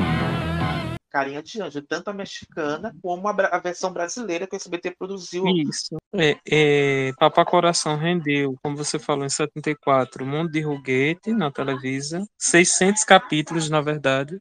Nossa. Ela teve 600 capítulos. Em 76, como você falou, Papai Coração. Em 86, ela teve uma nova versão na Argentina, chamada Mundo de Munheca. Hum, Em 2000, a que fez muito sucesso, né, tanto no México como no Brasil, que foi Carinha de Anjo, com a Daniela Aedo, já já a gente pode comentar um pouquinho mais. No Paraguai, uma versão em 2008, intitulada Papá de Coração, e em 2016 a brasileira, né, do SBT. Uhum, exato, exato. Só eu mudando o nome da menina. Mas o resto era tudo igual, né? O resto era tudo igual. Aí, na sequência dessas novelas da Tupi, dedicadas ao público infantil, a última delas foi é, Cinderela 77, né? Que, apesar de não ter não estar aqui no roteiro, mas é, faz parte desse rol. É uma novela não feita por crianças, mas dedicada a esse público. Né? O nome está dizendo é contando a história, uma versão atualizada da, da fábula da Cinderela, né? E a novela era protagonizada por astros da música, como a Vanusa, que fazia a Cinderela, e o Rony Von, que fazia o príncipe, né? Então, deram uma atualizada na trama, colocaram dois grupos rivais na, na história, o grupo dos ratos, né? Que eram os jovens pobres da, da cidade lá, do bairro lá, enfim, do reino, enfim. E o chefe dos gatos, né? Era justamente o príncipe, o, o tal do príncipe, né? E junto a essa gangue, né, a gangue dos gatos, faziam parte também as meias as meia-irmãs de Cinderela, né? Enfim, uma versão atualizada, não tem aquela coisa de castelo, enfim, mas uma coisa mais moderna para a época, né? E apesar de, de ser considerada fracasso na época, mas fez um relativo sucesso com a criançada na época. Enfim, que no final das contas é o que interessa, né? Mas hoje em dia já é uma novela é, esquecida, enfim. E é isso. Basicamente é isso. Eu acho que mais a gente pode contar dessa novela no episódio dos autores, né? Uma novela do Walter Negrão. Enfim. Se a gente botar tudo, não sobra nada para o episódio do Walter Negrão, gente. Então, é isso. A gente vai contar mais detalhes, apesar de que vocês podem achar facilmente por internet, enfim. A gente conta mais do episódio do Walter, que deve sair em breve, né, João? Mas, mas, mas é legal, gente, não pegar fábulas infantis e transformar em novela de uma maneira atualizada. Acho que é mais ou menos que tentaram fazer com a infância de Romeu e Julieta, mas a problema é que a novela é chata, né? Enfim. E fora que Romeu e Julieta não é uma história propriamente infantil, né? Enfim, eu acho que tinha tantas, tantas outras que poderiam seguir o exemplo do Cinderela 77, né? Aí na sequência, João, a gente tem uma. é, a gente vai dar agora já um salto para 1982. Porque teve uma novela na época, eu não assisti porque na época eu tinha dois anos, mas a novela reprisou tanto, reprisou tanto, mas mesmo assim eu não vi. Não sei se você já assistiu. Que a gente tem que falar de Xpita. Muito bom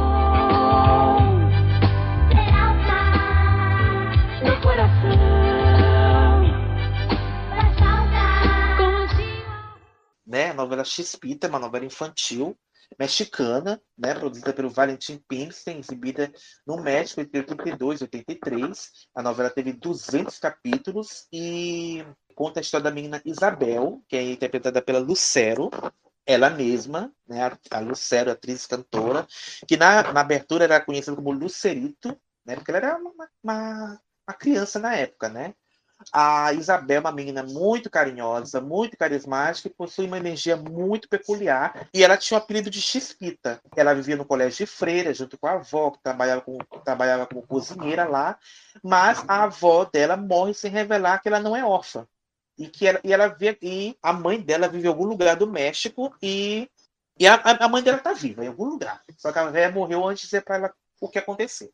E aí, pouco tempo depois da morte da, vó, da véia, a diretora decide contratar uma nova cozinheira. E aí chega uma moça chamada Lúcia, uma doce enigmática mulher que não é que, na verdade, é a verdadeira mãe da Chispita. Só que Lúcia vive com amnésia desde o acidente de automóvel de seu marido faleceu. Ela, junto com a Lola e a irmã Socorro, se tornam as melhores amigas da menina. Enquanto isso, em outro local da cidade, Lili, a filha mais velha, a filha mais nova do viúvo Alexandre de la Mora, sofre com problemas de comportamento desde a morte de sua mãe. Esses problemas pioram devido às ideias que Irene, a tutora malvada da menina, coloca na sua cabeça. Ele também tem outro filho, João Carlos, um jovem bondoso de bons sentimentos que namora com Olga, uma moça caprichosa e orgulhosa, que é filha de Pilar, a noiva de Alexandre, a noiva do velho lá. Apesar disso, Glória, uma empregada da casa, sobrinha de Flora, a cozinheira, é apaixonada por Juan Carlos. E através do padre Eugênio, amigo e guia espiritual do Alexandre e seus filhos, Chispita chega no lar dessa família, pois ele pensava que Lili pudesse mudar sua atitude com a ajuda da, da Chispita, né? O que não acontece, porque Lili, seguindo os conselhos de Irene, humilha e de despreza a Chispita. E aí os demais moradores da, da, da casa aceitam, em especial a Flora, e a, a Flora e a Glória, com quem ela divide o quarto, e nasce uma amizade entre essas três. E ao descobrir que a Glória ama Juan Carlos, a menina faz ele ver a beleza da Glória. E ele começa a se apaixonar por ela, mas Irene faz de tudo para humilhar a Glória, coitada. Enfim. E aí, a Chispita, mesmo assim, mesmo com essa nova vida, morando num, lar, nesse lar, ela sonha em reencontrar a mãe. E o pede ao padre Eugênio que, que ajude a encontrá-la. O que é muito complicado, porque ele não sabe nada sobre ela. E aí, nossa, gente, é longo. É longo. Ah, não vou ler isso tudo, não, mas é isso. A base da história é essa daí. Você assistiu Chispita, João? Você chegou a assistir, que reprisou. Essa novela reprisou demais. Passou na SBT em 84, foi reprisada entre depois em 85, depois em 92, depois em 96 e em 97 pelos, pela CNT. Olha só o sucesso que era. Você chegou a assistir é, uma eu... das reprises? Porque eu não vi. Nem lembro dessa é, novela. Eu, eu lembro de pouca coisa, né, por uma dessas reprises, mas eu lembro mais da versão, da outra versão, né, que a televisão produziu, que foi Luiz Clarita, que também fez muito sucesso no Brasil. É verdade, Luiz Clarita eu lembro. Luz Clarita, eu... ah, Luz Clarita é a versão do Xpita? Passada. Isso. Que é com a Daniela oh. Lujan, que a gente também comentou aqui. Oh. Que, inclusive, essas novelinhas, a partir de 96, né, 97, 98, elas foram exibidas aqui nas séries das Chiquititas, né? Então, Hum, é, verdade, entre uma temporada verdade. e outra, né, o SBT colocava, né, colocou Luiz Clarito, colocou é, o Diário de Daniela, então fizeram mais sucesso até do que Chiquititas, né, se a gente pensar que algumas temporadas, né, investiram no filão, né, que era uma coisa que a televisão já estava fazendo, né, ela, ela tinha um, por muito tempo eles tiveram um horário só destinado a novelas infantis, né, que Exato. É, Foi desativado depois, acabou. né? Isso. É verdade. É verdade. Da Xpita, gente, mais que eu lembro que a gente, assim, é da abertura, que é um plágio da novela, da abertura de Pai Herói, onde mostrava a menina é, montando quebra-cabeça, e no final a gente vê o espaço que. Da, do espaço da mãe, né? Na abertura do Pai Herói era o espaço do pai que estava inexistente, estava incompleto. E na abertura da Xpita era, era a mãe que não estava lá. Então, é um plágio Isso. da abertura, né? Enfim. Não, é super plágio. Tal e qual Vanessa que pegaram aquela. Vanessa. aquela Vanessa, Vanessa! Vanessa, Vanessa, Vanessa! João, a gente precisa fazer um episódio sobre as leituras. Precisamos fazer. Precisamos. E essa novela fez tanto sucesso de Espírita que ela era uma novela curta, né? Como as novelas da. Televisa geralmente Ela era curtinha. 100 capítulos, mas a Televisa, gente, fez a novela ficar quase um ano no ar. Ela fez É. de março a novembro de 84, em dois horários. E a Lucero, né, veio para o Brasil, né, devido a esse sucesso, participou do Viva a Noite com o Gugu, Uhum. e ela falou que não imaginava que, que Xpita tivesse esse. Aliás, o, o sucesso, né? Ela, ela teve mais repercussão, ou, ou, ou teve a mesma, ou até mais repercussão do que no México. Então, Uhum. é, ela ficou impressionada, né, com o sucesso. Ela usava o sobrenome, o sobrenome não, ela usava o nome Lucerito, né? Não era Lucero ainda. Lucerito, isso. E, e outra coisa que eu lembro é o tema de abertura, né? Um anjo bom, Peralta. Só isso que eu lembro. Ai, gente. A, a- inclusive, a coração, ganhou TV novelas, né? Ganhou. Por causa da, da Xpita? Sim. Em 83, Olha. ela recebeu o prêmio de atriz infantil, né, por conta da personagem. Como você Ou falou, realmente era. Era essa musiquinha. Um coração, Peralta. Peralta. É, a música é isso. E a, e a cantora da música é a mesma cantora que cantou a abertura do Cavalo de Fogo, João, a Sara Regina. Olha só. Gente, ai meu Deus do céu. E podem passar para a próxima, né, curiosidade, antes Ah, gente passar conte. para outra Conte. curiosidade é que Suspita é um remake de Andréa Celeste, produzido em 79 na Argentina e protagonizada por Andréa de Boca, que fez Papá Coração. Olha aí, gente, tá vendo? Já você falou de Luz, Luz Clarita. Quando eu entrei na universidade, em 90, e- 1912, a gente tinha uma professora. A gente tinha uma professora que o nome dela era Luz Marina. E acho que na época a Luz Clarita estava passando, estava reprisando, uma coisa assim. Eu sei que essas novelas reprisavam muito, né? Enfim. E a gente chamava ela de Luz Clarita. Assim, pelas costas, era saber. Luz Marina, de Luz Marina para Luz Clarita é um passo. E aí um dia, e a aula dela, João, era sábado de manhã. E ela atrasava muito para chegar. E a gente ficava puto. Aí o pessoal, porra, cadê Luz Clarita, gente? Ela não chega. E a mulher chega e escuta. O quê? Nada, professora. Meu Deus, enfim. Lembranças, lembranças, lembranças. Na sequência, a gente tem a novela Braço de Ferro, de 1983. Escrita pelo Marcos Caruso. Sim, ele mesmo, gente. É ele que você está pensando. O ator, né, Marcos Caruso, que já escreveu novelas que pode até ganhar um episódio futuramente. Quem sabe? E ele escreveu essa novela para Band e a sinopse diz o seguinte: um grupo de crianças de classe média baixa, moradoras da mesma rua, decide fundar um clube em uma casa abandonada com a finalidade de criar um ponto de encontro. Os problemas começam a partir da desapropriação do terreno para a construção de um supermercado. Ao mesmo tempo, dois líderes disputam a presidência, dividindo o grupo em uma luta de poder. Olha só, gente, até isso botado nas crianças, gente. A disputa pelo poder, que só vai acabar quando eles perdem a casa em definitivo. Ou seja, todo mundo se fudeu na história, né?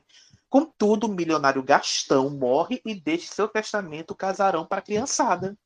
Olha que fofo. Olha que bonito. A novela foi protagonizada por, pelo Celton Mello, né? Era um dos protagonistas, era uma, uma das crianças da novela, né? Do, desse clubinho aí. E, segundo Marcos Caruso, na época, no lançamento da novela, a novela terá participação de 90% de crianças e os adultos servirão apenas de apoio. Ou seja, as estrelas são as crianças mesmo. Adulta só para dar um suporte. E, e a casa, né? A casa era descrita assim. É uma casa fantástica, cheia de truques, repleta de armadilhas de apenas um metro e meio de altura, o que dificulta a entrada de adultos. Portas secretas, túneis entre o escorregador e a piscina e paredes móveis são alguns de seus principais ingredientes. A frente da casa é um rosto, as janelas são os olhos, bastante expressivas, aliás, e a porta uma enorme língua. Interessante. Enfim, como o Nilson Xavier disse aqui na- na- nos bastidores, uma boa ideia que não recebeu uma produção à altura. É isso. Você achou alguma coisa sobre Braço de Ferro? Alguma curiosidade, alguma coisa assim? Porque basicamente é isso Não, tem. eu até me surpreendi com esse título no, no roteiro. É. Eu não sabia que tinha esse lance infantil. Bem legal, né? Achei bacana. Achei bacana. Será que a Band ainda tem? Não sei. Mas vamos seguir o roteiro. É, na sequência, a gente tem uma novela que, nossa, essa fez sucesso com as crianças. Essa fez sucesso. Quem não queria ter um clubinho como teve nessa novela, que foi A Gata Comeu, de 85, novela da Ivani Ribeiro, a gente já falou no episódio dela, e tinha o Clube dos Curumins, né? Que eram os alunos do professor Fábio, né?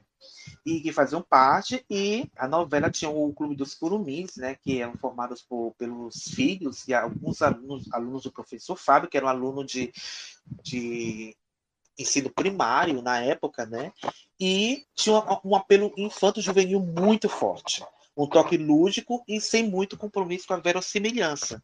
Então isso fez muito sucesso com a, as crianças da época. E era uma delícia assistir a novela e ver essa, a criançada lá no Clube dos Curumins. Eu estava falando do Clube dos Curumins, né? Que, é, que tinha um forte apelo infanto-juvenil bem lúdico, não tinha muito compromisso com a verossimilhança e que toda criança queria fazer parte do Clube dos Curumins.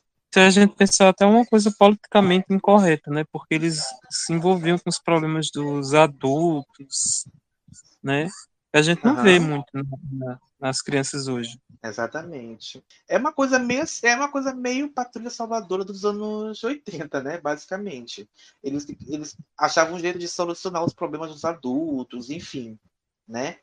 E as crianças, né, de algumas dessas crianças dessa novela seguiram carreira, né, como a Juliana Martins, o Danton Melo, o Rafael Alvarez, que hoje em dia é diretor de produz documentários, né, enfim. Outros não. O Robert Dan Júnior também fez fazer parte.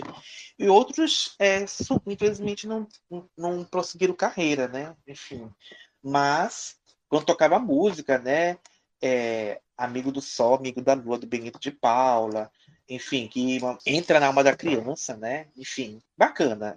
Bacana. A gente, acho, que, acho que quem viveu aquela época tem boas lembranças, né? Quem viu o, as, as reprises, enfim, adorava. Eu, pelo menos, adorava ver o núcleo das crianças. Era muito bom. E a Ivani sabia fazer núcleo personagem infantil como, como pouquíssimos autores, autores sabem fazer, né? Porque, gente, uma coisa que eu odeio em novela é criança metida adulto falando que nem adulto. Eu acho que criança tem que, tem que ser criança, gente. Não tem que, que queimar a etapa. Fica muito estranho a criança se comportando como adulto, como a gente costuma ver em algumas novelas. Né? Não tem mais aquele, aquele jeito infantil como a gente tinha na nossa época de criança, né? E a Ivanice sabia fazer isso de uma maneira muito bacana, uma maneira que cativava mesmo de fato, né, João? É isso. isso é, a gente vai agora gente, essas novelas que a gente vai falar agora na sequência, a gente colocou aqui como novelas infantis do nosso tempo, porque a gente assistiu essas novelas, né? Porque a gente assistiu essas novelas, então a gente pode até falar um pouco mais do que essas que a gente só algumas, tirando a Gata Comeu que a gente assistiu no Viva, no Vale a Pena Ver de Novo, no Globoplay, enfim.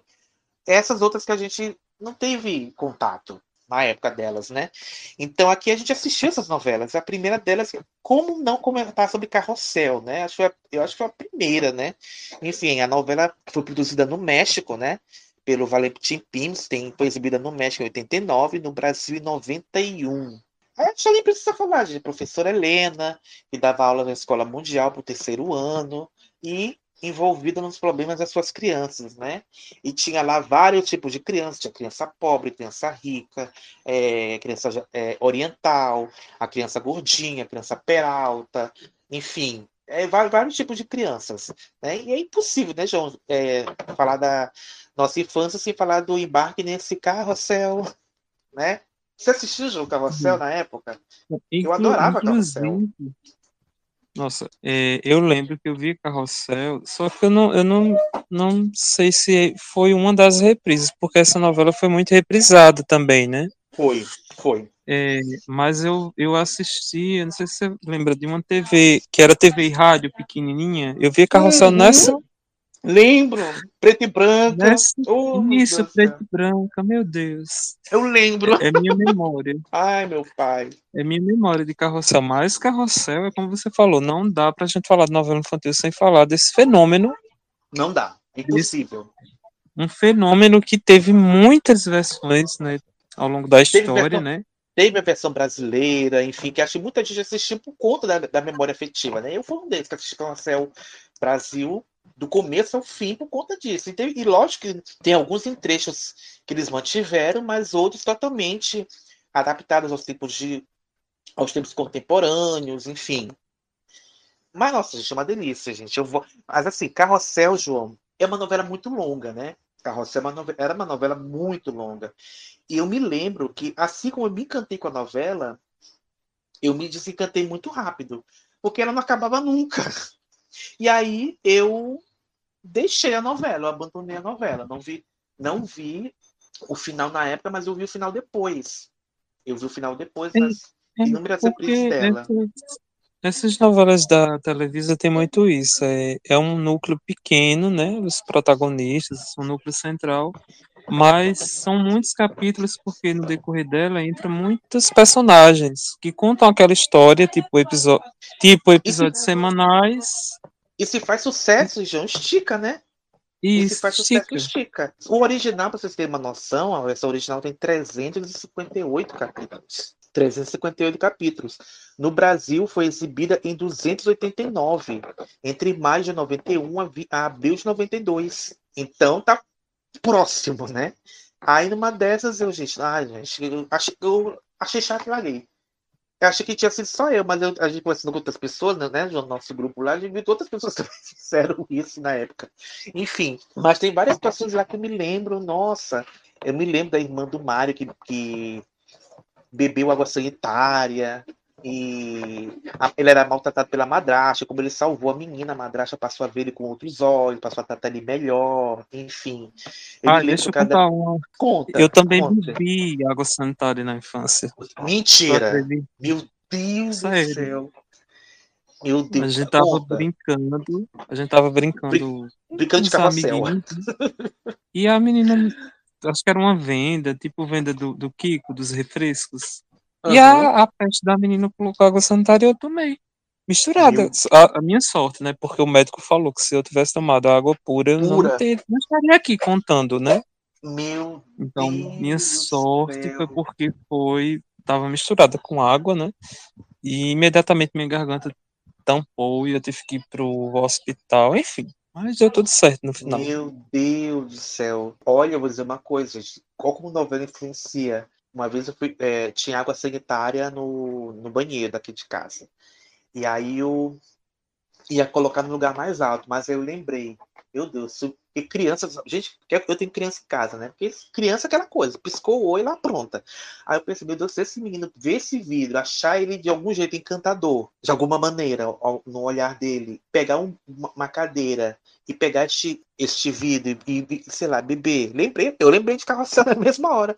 Guardei no lugar mais apropriado onde ele pudesse mexer. Mas é isso. É isso, gente do céu. Ah, gente, se eu for falar de carrossel, vai tomar o episódio todo, porque tem muitas lembranças boas. mas- E como não falar, né, João, do, de Cirilo e Maria Joaquina, que devem ter sido as crianças que mais marcaram essa novela, né?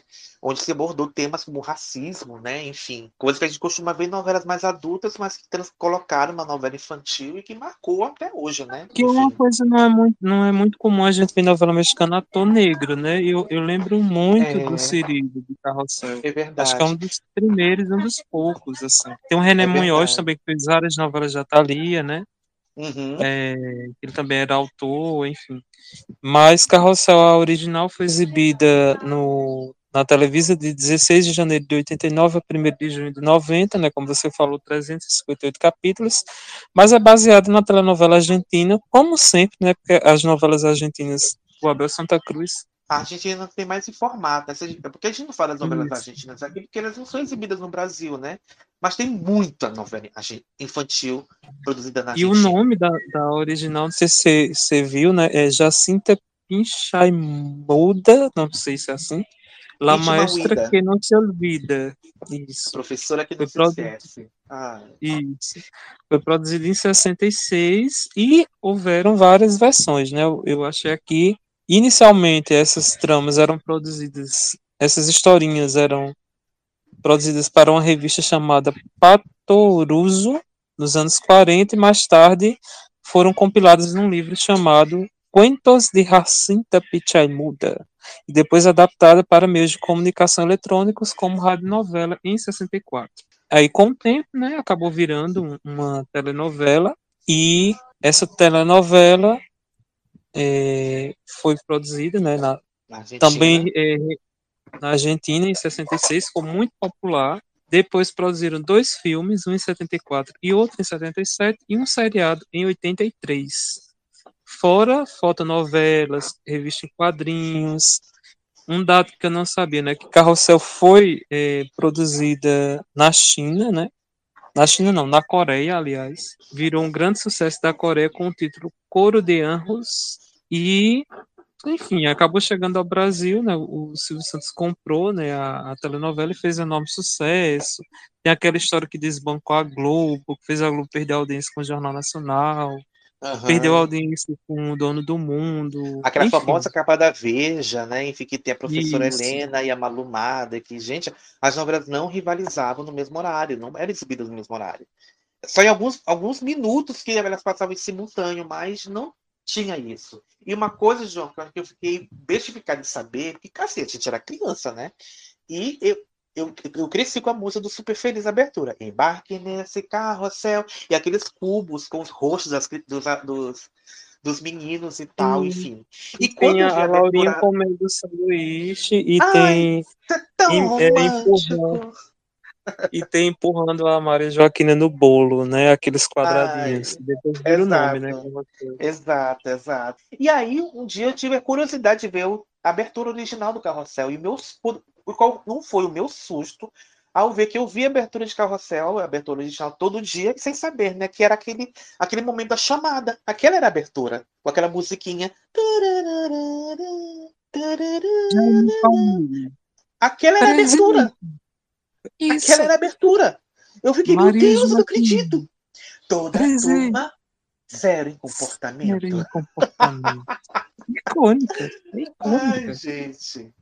A Gabriela E- Ribeiro gente- veio ao Brasil, né? Fez, fez sensação no país. Menino, Até hoje é foi, foi marcada. recebida até pelo Collor. Na, No colo, no, desceu a no rampa Planalto, da- do a rampa do Planalto. Planalto. Nossa, gente. Enfim, né? Uma novela que marcou uma época, toda uma, uma Isso. geração de crianças E naquela marcou época, né? tanto, né? Que, que essa eu lembro, eu, eu lembrava também que eu vi, acho que passou meio-dia. A continuação, né, que fizeram, é, Carrossel das Américas, inclusive Exato. é, foi uma novela produzida para comemorar os 500 anos de descoberta da América, né? Uhum. e também tinha a Gabriela Ribeiro, mas tinha outros atores, né, outro elenco. Depois eu acabei descobrindo que não chamou tanta atenção, né? Não fez sucesso Não. igual a primeira. João, eu já ouvi falar dessa, no- dessa novela, mas eu não assisti na época. Não me interessou. Acho que eu. E eu e tinha a 12 musiquinha, eu anos, lembro da Mas não me musiquinha. interessou é, mais. eu lembro da musiquinha que era assim: Carrossel é das Américas, é o mundo pra quem é criança, vem ver! Mais ou Meu menos Deus. assim. Olha, cuidado que você vai receber mensagem, pessoas que eu vou pedir para você não cantar. É, nós vamos ser eu- cancelados. Mas enfim, né? Porque, assim, se você rece- se não- receber uma mensagem que você canta melhor que eu, aí que eu vou estar em depressão. Tô brincando, tô, brin- tô Não, brincando. gente, eu não Mas, enfim. cantor, mas enfim. Enfim, a novela foi exibida no SBT, né? Carroça das Américas, em 96, né? Entre fevereiro e julho de 96, com 85 capítulos. É, enfim, mas é, eram os mesmos, eram as mesmas crianças, mas com nacionalidades diferentes, né? Assim, Carrossel das Américas, né? Então era um, ela foi, ela foi produzida para comemorar os 500 anos da, do descobrimento da América, enfim. Em 92, mas no Brasil foi exibida em 90 e, em 96. Mas eu não assisti. Eu não assisti, enfim. Gente, já tinha 16 anos, já, já não via mais coisa de criança, né? Enfim, já, já não era mais a minha praia. Eu já estava adolescente, já, queria já tinha outros interesses, enfim. Eu não via mais. Então, E, e a Televisa, só para complementar, misturou essas duas tramas e fez um remake, muitos anos depois, que foi É. aquela Viva as Crianças. Viva as Crianças, Carrossel 2, né? Enfim. Eu já, assim, eu me lembro, eu me lembro, a minha irmã assistia. A minha irmã assistia a professora Lupita, que era a professora Lupita, né? Trocaram os nomes. Mas Isso, eu não que lembro de já nada. não era Carrossel 2, porque se já tinha Carrossel das Américas, como é que era Carrossel 2? Pois é, né? Pois é, enfim. Tinha que ser no mínimo Carrossel 3, né? Enfim. Ai, ai. Aí, João, na, naquele mesmo ano de, de Carrossel no Brasil, não foi em 91, é, foi exibida no Brasil a novela Vamp, do Antônio Calmon. Que é. Não precisa nem contar a história, né? Tinha a vampira Natasha, o Conde Vlad, enfim, a- vampirizando todos os moradores da Armação dos Anjos, e virou febre com as crianças. Virou febre. Gente, quem nessa época não tinha aquela dentadura de vampiro e ficava brincando de, de vamp? Meu Deus, eu não sei se o João é dessa época, mas eu era. Então eu adorava aquela dentadura que nem cabe na boca direito e ficar brincando de vampiro, que até hoje colocam aí lembrancinha de festa infantil. Enfim. Ai, meu Deus do céu, voltei no tempo agora. Sim. Eu, eu lembro de uma não reprise, era... né? Uhum. E olha que Vamp não Nossa. era bem uma novela infantil, mas tinha criança, né? E as crianças adoravam essa coisa de vampiro. Enfim, fez sucesso, fez muito sucesso com a criançada na época. Tinha um álbum de figurinha de Vamp. Enfim, foi sensação. Foi sensação naquele, naquele 1991, gente. Enfim, fez muito sucesso. Aí eu confesso, quando eu fui assistir Vamp no Viva, eu fiquei, eu fiquei, meu Deus do céu, que novela ruim, gente. Aí eu parei para não matar minha memória afetiva. Mas um dia acho que eu acho, mas um dia eu vou, eu vou querer rever. Mas acho que naquele momento eu não estava preparado. Enfim. Mas é uma novela que marcou também uma é- geração, né? Isso, é uma novela que marcou a geração, uma novela muito da nossa época, assim, eu acho. É, É. pertenceu àquele momento, né? Um momento que a gente. A gente pode pensar, eram efeitos toscos, mas pra gente faziam sentido, eram divertidos. É como você fala, a gente vendo Exato. com os olhos de hoje pode não gostar, achar ruim, achar que não tem trama, porque realmente era uma coisa bem seriada, né? É. Gente, uma coisa, gente, toda criança gosta de vampiro. É incrível. Como toda criança gosta de vampiro. Eu fico, eu fico impressionado. Porque é uma coisa que era pra meter medo, né? Mas, sei lá, de uma certa maneira encanta a criança, e não só da minha época, como. Era As coisa, uma recentes. coisa trash, né? Aquele vampiro com dente só, matosão, matoso, né? Não, Ma- matoso, era o matoso, era o matoso. Matoso. Ai, E gente, isso até rendeu uma vez uma, uma, uma discussão lá no Twitter, né, no Twitter, né, agora, né, o X, que a gente tava falando de sucesso, acho que eu, eu fiz um tweet sobre o Beijo Vampiro, que eu, apesar de não ter uma audiência tão alta, assim, e eu falando que eu achava uma novela de sucesso, porque se a gente pensar, uma novela que se propôs a vender chiclete, álbum de figurinhas e vender horrores, que vendeu disco horrores, que lançou moda, lançou comportamento, ela pode ser um sucesso. Exato. Gente, sucesso não é só número de audiência, né? Nove- Sucesso é repercussão também. É influência. Isso. E agora não, mas anteriormente, né, mu- muitos anos atrás, a gente sabia do sucesso de uma novela quando ela vendia muito. Vendia álbum de Exato. figurinha, vendia CD. Exatamente. Exatamente. A galera hoje em dia tem uma concepção de, de hit, de flop muito baseada em números. E, gente, não é isso, não é só isso, não. Para ter uma ideia, gente, Vamp é considerado um fracasso em São Paulo. É considerado um fracasso São Paulo. Fez muito sucesso nos outros, nos- nas outras capitais, nas outras cidades. Mas São Paulo, especificamente falando, diz, né, que ela não foi tão bem assim em audiência, mas é, marcou toda uma época. Enfim, como eu falei, tinha álbum de figurinha, tinha é, abertura, né? Que, nossa, que a abertura com a Vange Leonel, enfim, aquela, toda aquela, aquela, aquele universo, enfim. Gente, pelo amor de Deus. O musical que foi lançado anos depois, em 2017, com certeza muita gente que assistiu Vamp quando criança, quando mais jovem, deve ter ido prestigiar, deve ter ido reviver, é, lembrar aqueles momentos, enfim. Então, a gente não pode ba- basear tudo somente em número de audiência. Enfim, é aquela coisa. É, tem, tem, tem fracasso que muita gente gosta. A gente já fez um episódio chamado Nossos Flopos de Coração. Enfim. Então a gente não pode basear. Eu, eu vejo gente, gente condenando outras pessoas por estar vendo uma novela que é considerada um fracasso de, de Ibope. Cara, pelo amor de Deus, o que é isso? Eu fico bestificado com um negócio desse. Exatamente. Enfim, enfim, né? E, É, e- e dando. sucesso relativo, e sucesso relativo É. assim como os números, porque o número de audiência do Ibope, ele aumenta a cada medição, né? Então, por Exato. exemplo, uma novela que deu três pontos, sei lá quando, sei lá quando, cada um era 60 mil telespectadores, 80 mil, hoje é o dobro disso, é o dobro de telespectadores. Então, se a gente pensar, é quase a mesma audiência. Uhum. Então, é complicado, né? Você, É você medir É difícil. E, e quantas novelas que são consideradas fracassos de audiência por conta de número de Bob eram novelas boas que a galera não se importou na época? Ah, teve muitas, assim, né? Enfim. A gente pode passar para a próxima, a gente vai começar a perder tempo aqui discutindo sobre isso. Na sequência, a gente tem uma novela também que marcou muita gente, né? Que foi o Vovô e Eu, né? Exibido em 92. Exibido em 92 no México e, e foi exibida na sequência de Carrossel em 92, né? É, que é, inclusive a gente até falou dessa novela no primeiro episódio do Critérios, foi a novela, foi a novela da vida do Jeff, né? Ele comentou, comentou que foi uma novela que marcou a infância dele, enfim.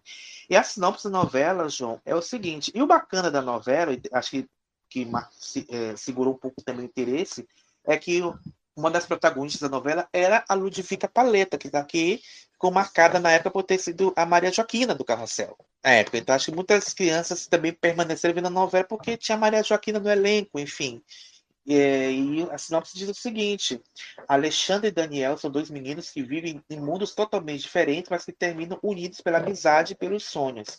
Alexandre é uma menina doce e terna que vive no mundo de jardins sonhos de cristal, vestidos formosos, infinidade de chapéus e contos de fadas. É uma menina cheia de fantasias e desejos de aventuras mágicas.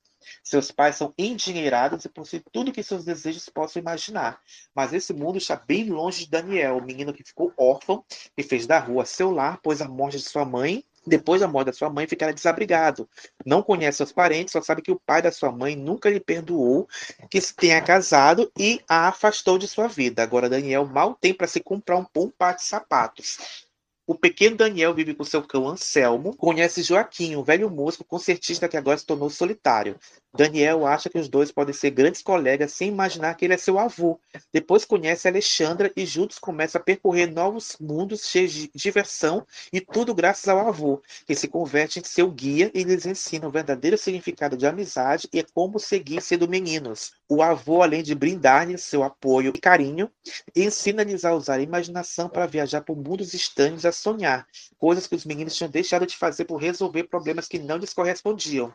Ao final, Daniel e Joaquim descobrem que são avô e neto e seguem seu, junto seu caminho, mas sem Alexandra. E uma curiosidade que o menino Daniel foi vivido pelo Gael Garcia Bernal, né, que hoje é um ator sagrado de cinema, fez vários filmes de sucesso, enfim. Você assistiu, João, Vovô e eu? Eu não assisti. Eu não assisti, confesso. Não, eu lembro, eu lembro mais do remake que a televisão produziu em. Aí agora não tô achando aqui o, o ano o remake. Mas o remake. Aí achei. Em 2013 a televisão fez um remake dessa novela Poucas, chamada. poucas né? Isso. Que é um nome até engraçadinho, né? Que não existe. Pois é. Assim. E dizem Pois que é é. uma expressão de lá do México, de poucas, poucas pulgas. E É. aqui virou poucas pulgas. Era uma novela bem bonitinha, essa versão. Eu conheço, é, vou eu a abertura, que eu acho muito bonitinha também. O tema da abertura. Que o tema da abertura é da. Não sei se você tem aí o, o- quem canta o tema. Ah, deixa eu ver aqui. É o. Tá aqui, elenco juvenil da novela. Só diz isso. Cantado pelo elenco juvenil da novela. Agora, especificamente, não tem nome, não. Enfim. Pra mim que era a Mariana, não? Que cantava o tema de Vovô e Eu. Ah, vovô, e eu que você tá falando, né? Eu pensei que fosse poucas, poucas, poucas. Isso. Não, era Não. Ludvica Paleta que cantava. Em, em- no, no México era a Ludvica Paleta que cantava. Capitã Brasil? Calle. Ah, no Brasil, não sei. Eu não assisti a novela, amor. Não conheço. Não assisti a novela. Eu não vou saber te informar. Mas o que eu posso te informar é que, é que Vovô e Eu fez muito sucesso no Prêmio TV novela de 93, ganhou quase todos os prêmios que foi indicado, ganhou o prêmio de ator principal, o Gael Garcia Bernal ganhou o prêmio de melhor atuação infantil, a Ludvica Paleta também ganhou esse prêmio, e a Flor Eduarda Gurola né, foi indicada por melhor atuação infantil, mas não venceu o prêmio. A Flor Eduarda, para quem, se não me engano, ela fez a, ela fez Carrossel, ela fez a Carme, se não me engano. Isso, tá Ela era a certo. Carme da, da Carrossel. Não, tá vendo como a Eu- memória eu- funciona de vez em quando? É Eu isso. achei aqui que a trilha lançada no Brasil, né, em 92, por conta da exibição da novela, que eu acho que também, tal e qual no México, o Vovô eu substituiu o Carrossel, né? Exato, e- exatamente. Quem cantava o tema da abertura era Kelly, a intérprete. Não sei quem é. Mas Ai, ai. na trilha, na trilha, Ah. já que a gente gosta de trilha, né? O Fábio principalmente, tinha a Eliana, né? A apresentadora Eliana, tinha a Patotinha cantando a turma e tinha Mara Maravilha. Cantando qual? Não tem jeito. Mas não tem Não. jeito. Gente, eu me lembrei que Carrossel tinha sonho de amor da Patrícia Marques. Essa música que eu cantei no começo do episódio, como é bom ser criança, fica na barriga, você tá na, na trilha brasileira de carrossel, enfim. Nossa. Uma coisa que a gente não comentou de Carrossel que vale é, comentar é que Carrossel foi a segunda novela latina a concorrer ao troféu imprensa. O Silva deu um jeito de meter Carrossel entre as indicadas, achando que ela ia levar o prêmio e não, não levou, levou né? Quem, Quem ganhou foi, foi o Vamp, né? Mundo. Dono ah, do dono mundo. do mundo, verdade, dono do mundo. Vamp perdeu, perdeu. Concorreu também, mas perdeu. Não, Vamp não concorreu. Nossa. Não lembro. Mas é, poucas pulgas. É assim, eu até brinquei outro dia, o Estênio Garcia, né? Tava no focalizando aquele lance da, da harmonização facial, falando que queria trabalhar e tal. Eu acho que o foi também uma trama que daria um bom remake. Daria um assim. remake. Assim. Daria um remake. E o Estênio Garcia podia fazer o vovô. Olha só, estamos arranjando Isso. emprego pro Shane Garcia. E eu lembro Me, que. Melhor do, do, que a esposa de Romeu e Julieta, gente. Me desculpa. Me desculpa. Não, pelo amor de Olha, Deus, né? graças a Deus que eu não fiz episódio dessa novela. Graças a Deus. O pessoal que gosta de infantil ia escutar, ia. Mas, gente, pelo amor de Deus, não dá.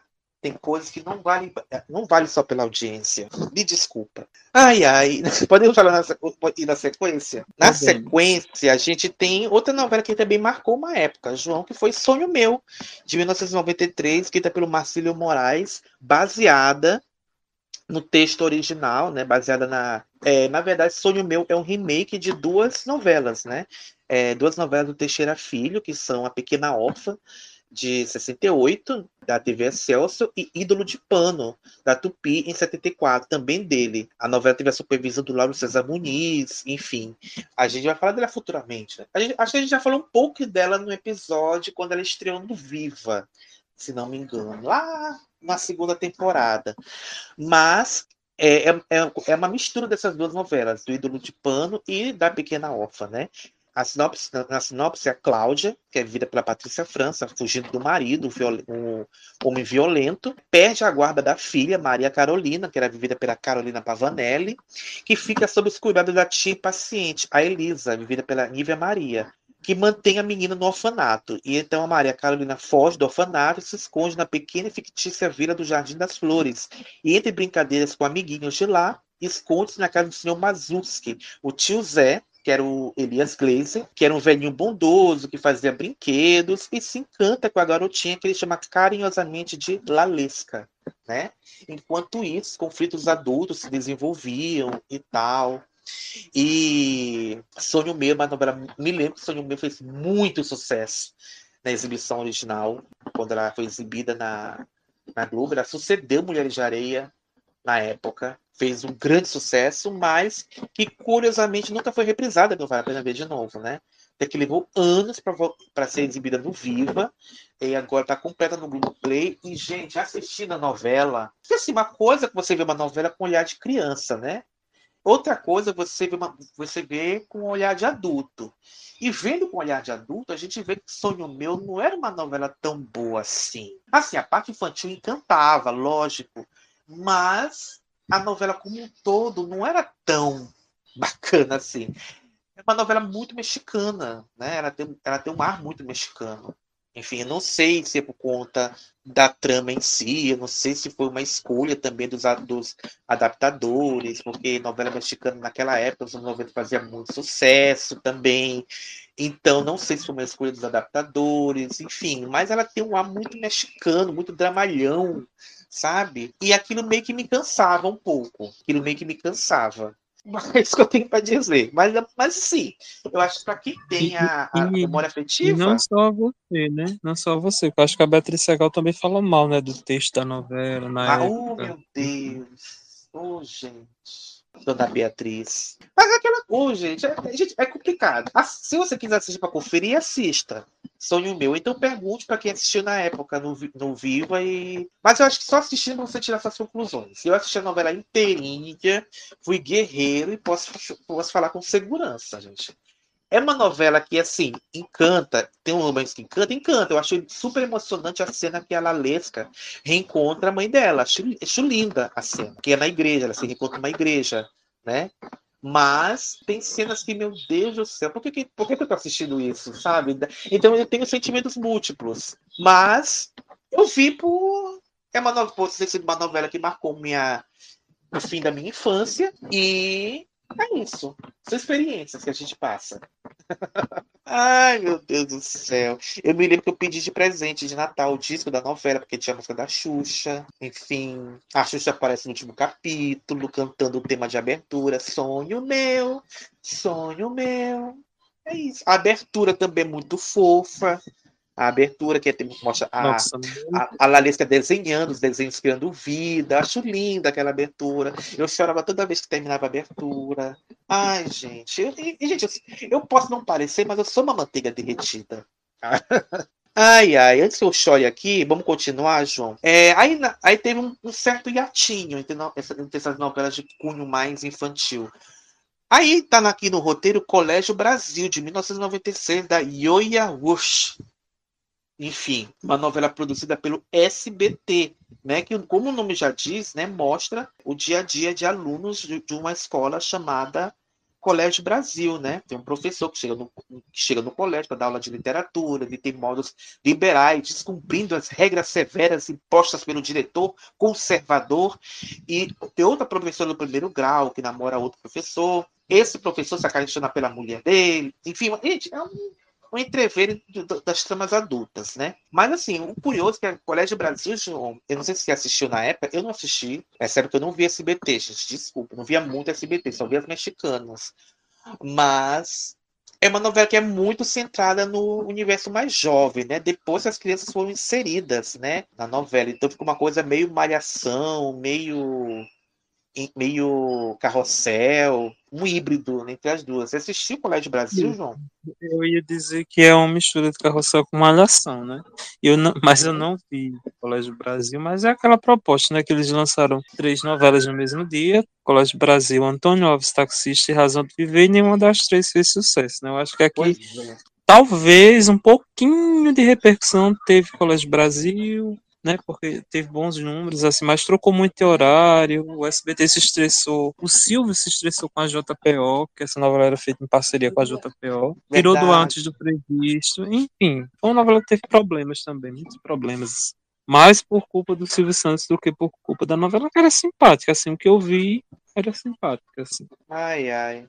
Eu achei um texto, eu achei aqui, João, que uma crítica da novela aqui, dizendo que a novela misturava as fórmulas do filme Sociedade dos Poetas Mortos com a, com a das novelas Malhação e Carrossel.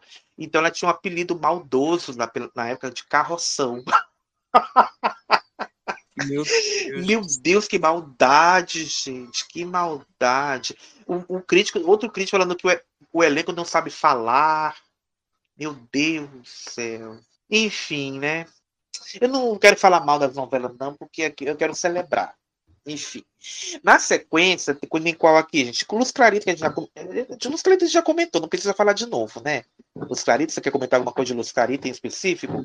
Agora vai aparecer, aparecer muita mexicana, gente. Muita mexicana, como disse. Né? O México teve uma época, né, né final dos 90, começo dos, dos, dos 2000, a produzir muita novela mexicana. Tinha horário para isso, mas que com o tempo foi desativado. Você quer comentar uma coisa de Luz Carita? O que eu queria comentar é que a Daniela veio para o Brasil, né? É...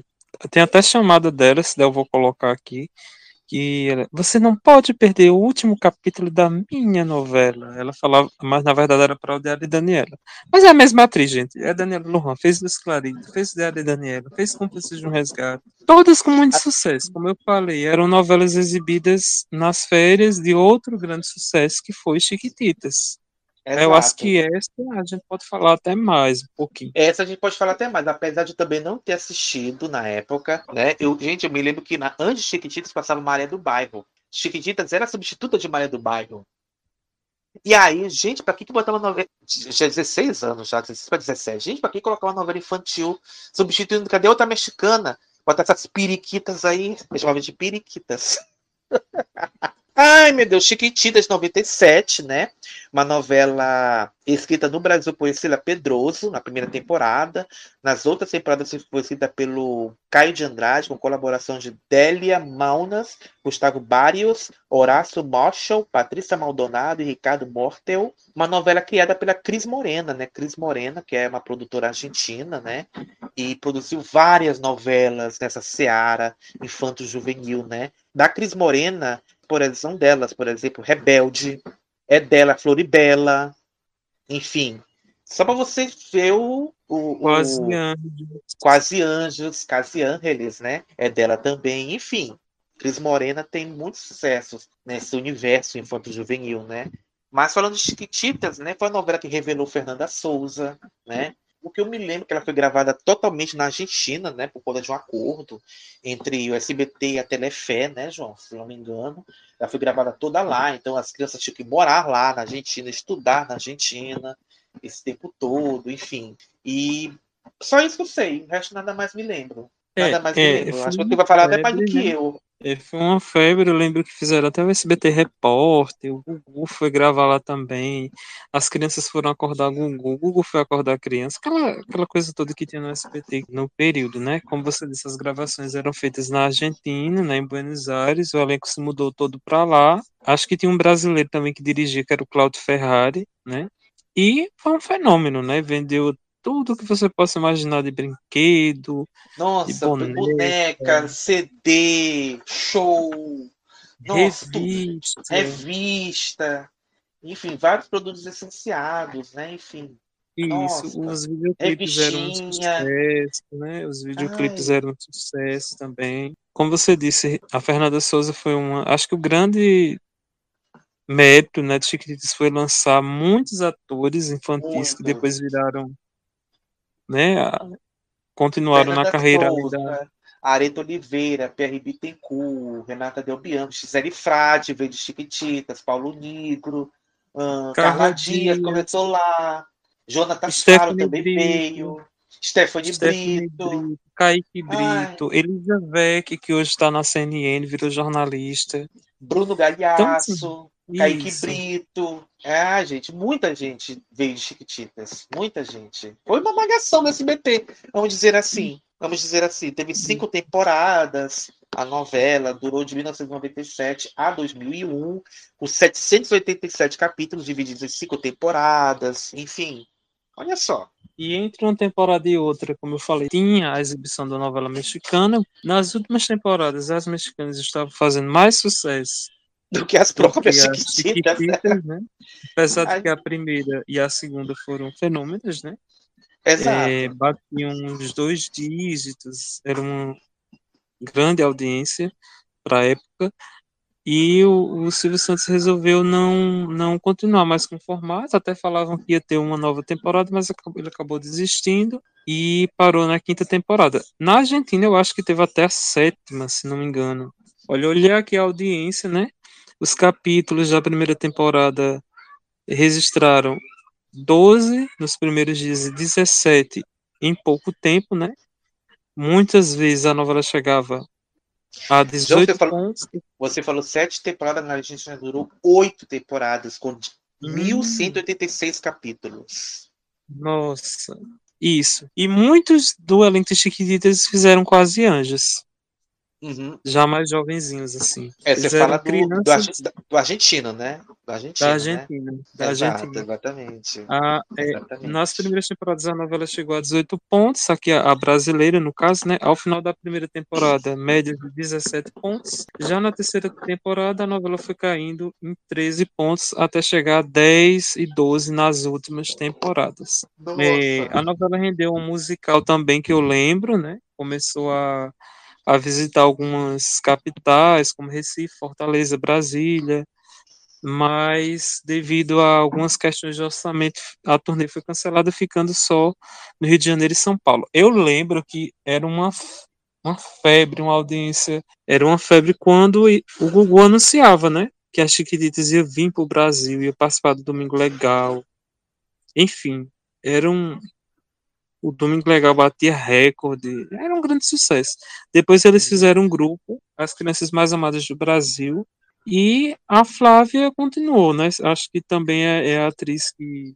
Ela já foi as únicas- todas as temporadas, né? Ela já ficou em todas, né? Isso, do elenco, só quem ficou da primeira à última foram, além da Flávia Monteiro, Pierre Bittencourt e Areta Oliveira, né?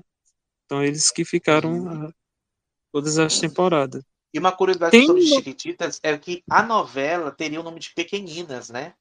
Mas aí o Silvio Santos resolveu colocar o nome original, tanto que no refrão da, da, da tema de abertura não tem essa parte, né? Mexe, mexe, mexe com as mãos pequeninas. Que no original é Tiquititas, não é isso? Nem sei. Eu não conheço, não sei, eu tô supondo. E aí, por isso que aparece pequeninas, não aparece Chiquititas, porque o Silvio Santos, de última hora, resolveu mudar o nome, colocando o nome original na novela.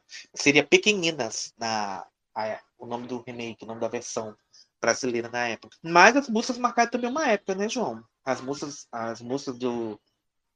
Como a própria remexe, né? O coração com buraquinhos. Aquele não me diga mentirinhas, dói demais. Enfim. E várias músicas que marcaram, marcaram uma época. Me passam coisas. O que você fez, enfim. Berlinda. Bruxas hum. Malvadas. Ai, gente. Enfim. O, o, disco, o primeiro disco vendeu 1 milhão e 200 mil cópias. O segundo disco, Chiquititas vezes, vendeu 800 mil cópias, só para vocês terem uma ideia Exato. do tamanho do, do sucesso. sucesso? Verdade. Ai, gente, é isso. É isso. Ai, gente, Você é um sucesso. Na infância? Você O que viu eu lamento o Você SBT não quis ver o uniforme das Chiquititas? Você teve o uniforme das Chiquititas? Ah, enfim, conta pra gente. Continua, É, O João. que eu lamento, o que eu lamento é o SBT não ter mais, né? Parece que não tem um contrato com a Telefé, não, não É, tem de direitos, é complicado. É complicado. Isso que é o lado ruim tipo, dessas coproduções. Não sei se o contrato era. o co- Como é que era a questão do contrato, enfim, o fato que não pôde, não pôde reprisar, então por isso que se fizeram até um remake, né, em 2013, né? Enfim, para manter o, a, a audiência de carrossel na época, e por conta disso, eles decidiram seguir essa linha de novelas infantis até hoje no SBT. Isso. Inclusive essa versão da Elisa Bravana, eles misturaram as cinco temporadas em, em uma só, né? Não teve Exato. foi um- dois anos, eu acho, de novela, muita coisa mudou. Eu acho que não teve o mesmo brilho da versão original, né? Da versão brasileira, no Pois caso. é. Pois Mas é, uma né? curiosidade que muita gente não sabia que elas dublavam, né, as músicas. Não eram as atrizes. É, porque no original elas cantavam, né? Nem sei, pra falar a verdade. Mas, é, enfim. Apesar que a Flávia Monteiro cantava mesmo, né? Agora as É. outras eu acho que dublavam. E uma Enfim. curiosidade só para encerrar é que tá- estão produzindo documentário, né, das Chiquititas. Não sei É, dá, lembra. é, é. Eu, eu vejo alguns, alguns cortes de vídeo. Enfim, acho que vai ser uma sensação para quem assistiu na época. Enfim, boa, é boa sorte, né? Enfim, desejo boa sorte. Que acho uma plataforma que esteja disposta a exibir, a disponibilizar, enfim. Quem merece mesmo. Marcou uma época, marcou uma geração. Então, eu acho que tem que ter mesmo. Tá certo. Não condeno, não. Não julgo, não. Na sequência, a gente já falou de Gotinhas de Amor, né? O remake de 98, que é o remake de Pingo de Gente. Tem o Diário de Daniela, também, de 98, que é de produção da Rosa Campo. Eu acho que o João pode falar mais do que eu, porque eu não via novela infantil mexicana, gente. Desculpa. E em 98 é uma época eu raramente não via televisão. Quer dizer, raramente via televisão, porque eu fazia cursinho pré-vestibular, né? Então não tinha tempo de ver. Se você quiser falar, João, fique à vontade. Então, o Diário de Daniela, é- ela não é uma órfã, né? É assim, um pouquinho diferente. É, ela se torna órfã no, no decorrer dos capítulos porque a vilã arma para matar a mãe dela. Então, ela, a Daniela, né, tem um diário onde ela registra tudo o que acontece com ela. Tem uma turminha, né, dos amiguinhos que eles montam uma banda. É uma novela bem lúdica. É, os pais da Daniela, Leonor e o Henrique, e a vilã da novela, né? Ela acaba, ela é apaixonada, ela é a secretária, se não me engano. E para ficar com o pai da Daniela, ela acaba tramando a morte da mãe da Daniela. E no decorrer dos capítulos, o pai da Daniela acaba encontrando um novo amor, que é a Natália. Então, assim, eu gosto. Eu gosto dessa novela, eu acho Te encantou. bonitinho. Isso. Te encantou, Teve né? uma, como eu falei, a, a Daniela veio pro Brasil, né, para lançar o CD dela e tudo mais, fez sucesso, né? E acho que nunca foi reprisado o Diário de Daniela. Mais uma curiosidade é que a Anaí fez a novela também. Ela era irmã, né, da, da Daniela Lujan e elas repetiram o papel de irmãs em Primeiro Amor por Hora. Uhum. Eu tô vendo aqui que a novela foi exibida no Brasil cobrindo as férias de Chiquitita, né? Como você falou que entre uma temporada e outra exibiu uma mexicana para cobrir o horário, né? Pra segurar o horário. E que, por conta do sucesso no Brasil, o SBT produziu uma com a gravadora extinta Abril Music, uma versão em português da trilha sonora da novela. A Daniela Lujan veio ao Brasil pela primeira vez em 2000, divulgando a versão original da música, da trilha, enfim. Ou seja, sucesso no México e sucesso no Brasil também, né? Isso, e, e, e, a novela termina com um show, né? Que era muito comum as novelas infantis da televisão terminarem com um show. E no show, o Martim, que era o Martim Rica, pediu a Daniela em namoro e apareceram todos os atores que participaram da, da trama. Menos o ator que foi trocado, né? Porque aquele rapaz, o Marcelo Buquet, que fazia o uhum. Rodrigo, que era o irmão do Carlos Janel Usurpadora, reclamou do salário e acabou sendo trocado por outro ator da novela. Que isso era, é comum no México, né, gente? É comum, é comum, gente. Hoje no Brasil é, é, o povo estranha muito quando acontece. Mas lá, foda-se. Enfim. É, na sequência, a gente tem uma, uma chamada brasileira, João. Era uma vez, 98, do Walter Negrão. Essa, eu acho que acho que é uma das novelas mais lúdicas que a gente teve no Brasil, enfim. É, era uma história de, de três gerações, né? Três gerações. O, o Álvaro, que tinha seus quatro filhos, né? A Glorinha, que era vivida pela Luísa Curvo, o Zé Maria, que era o Alexandre Lemos, a Marizé, que era a Alessandra Guiar, e o Fafá, que era o Pedro Agum. Eles viviam no sítio do avô, do, do avô Pepe, que era o Elias Glazer, na cidade de Nova Esperança. E ele é apaixonado pela Bruna, que é Andréa Beltrão, advogada da fábrica de chocolate dos Xixas, que era o avô materno das crianças, né? E ela é uma moça mimada, obsessiva, que não suporta dividir a atenção do namorado com seus filhos. E aí, nesse meio tempo, chega a Madalena, que é a personagem da Drica Moraes, que vai ser a governanta da Casa dos Xistos, e que logo cai na graça das crianças, vai se apaixonar pelo Álvaro e vai enfrentar a Bruna para poder viver esse amor, enfim. Basicamente é essa a trama. Aí no meio tempo o X se apaixona pela Madalena também. E mostra a diferença dos avós, né? O avô paterno, né? O avô Pepe era mais brincalhão, eles gostavam mais do avô Pepe e tinham que ir todo fim de semana passar, o, passar com o avô Xistos, né? Que era o avô materno.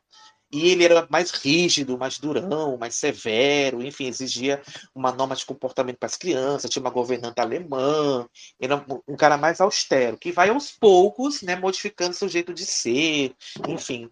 É uma novela legal, é uma novela bacana, eu gosto de Era Uma Vez. É, eu assisti na época que passou, eu vi mais a reprise, né?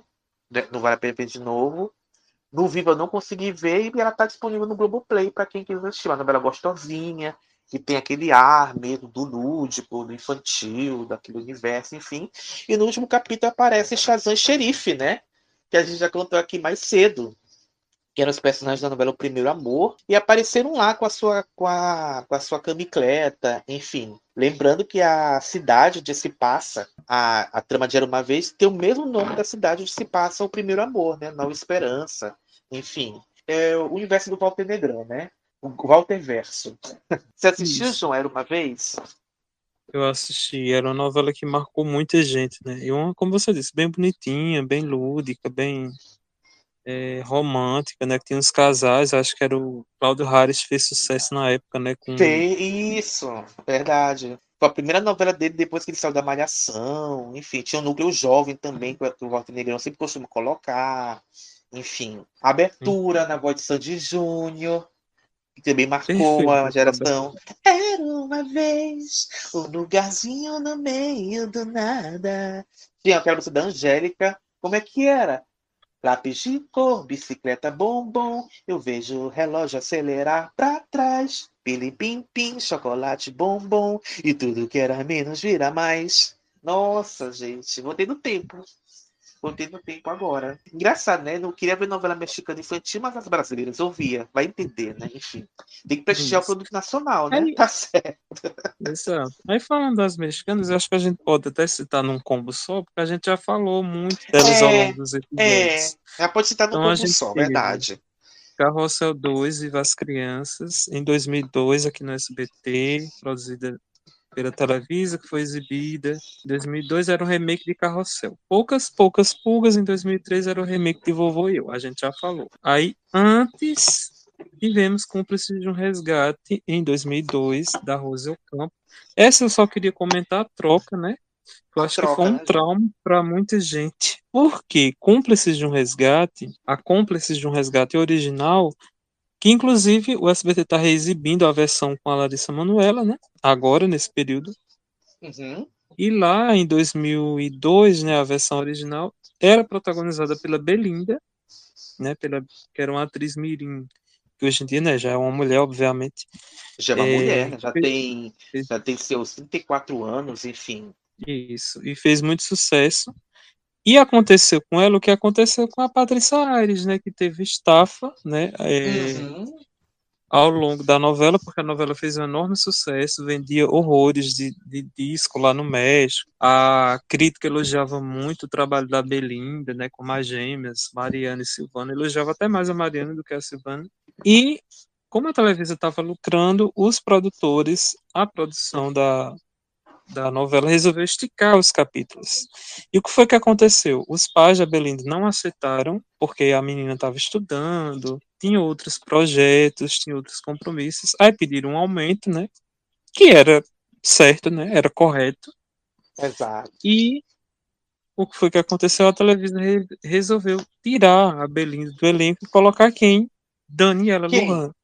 Olha Daniela só. Lujan para fazer as gêmeas e assim foi um baque, né, para muita gente. Uma hora para Foi um outra ver a susto, né? Belinda. Porque foi do nada, Um né? Foi do susto. nada que trocaram, né? Assim, foi muito rápido. E, e tá saindo no Twitter um dia desses a chamada do SBT anunciando a troca da, das atrizes, né? Uma coisa até rara de se, de se encontrar, enfim. Imagina para quem assistiu, deve ter sido um choque. E uma coisa engraçada, João, eu Uhum. achava que a Daniela Lujan tinha ficado conhecida a partir dessa novela, quando dessa troca. Mas não, ela já era famosa antes. E teve o feito Daniela, teve outras novelas, né? Luz Clarita. Olha só. Exato. Não, e uma curiosidade também é que inicialmente a Daniela sempre deu entrevistas dizendo que queria muito fazer gêmeas, que isso é, é aquela coisa da, da, da televisão, acho que Todo ator tem vontade de fazer um gêmeo, né? Todo ator tem um vontade. gêmeo assim. mau, um gêmeo bom, e ela queria fazer. E quando saiu que a Rosa Alcântara iria fazer eh, essa novela, com Preciso de um Resgate, ela pensou, ah, então vai ser Quero minha fazer. chance. Quero, fazer. Só que ela ficou decepcionada porque Escolheram a Belinda. a as notícias, escolheram a Belinda, ela ficou muito chateada e tal.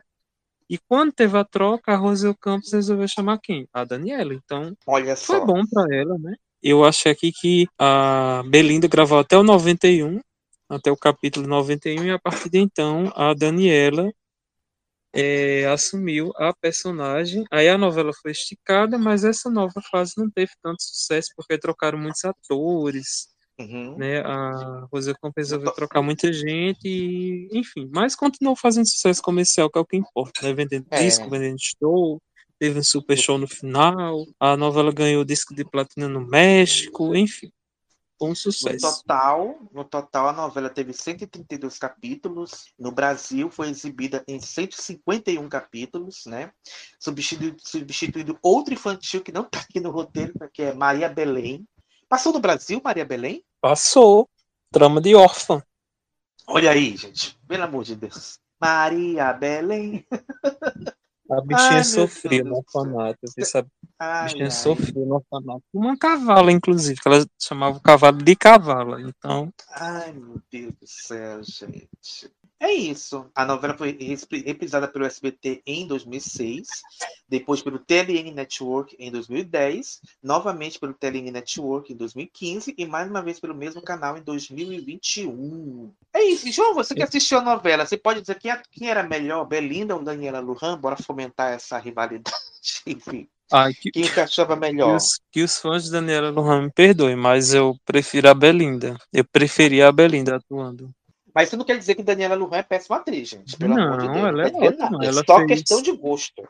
É questão de Isso, gosto. ela fez, ela fez muito bem no Clarita, fez muito bem o Diário de Daniela, fez muito bem Primeiro Amor por Hora, como eu comentei, mas em Cúmplices eu preferia a Belinda. É isso. Até É porque sobre isso. depois. Assim, a novela já tava na reta final, aí trocaram tudo, já tinham. As gêmeas já tinham se reencontrado, já tinham trocado de lugar várias vezes. A Rosa já sabia que as filhas tinham sido roubadas.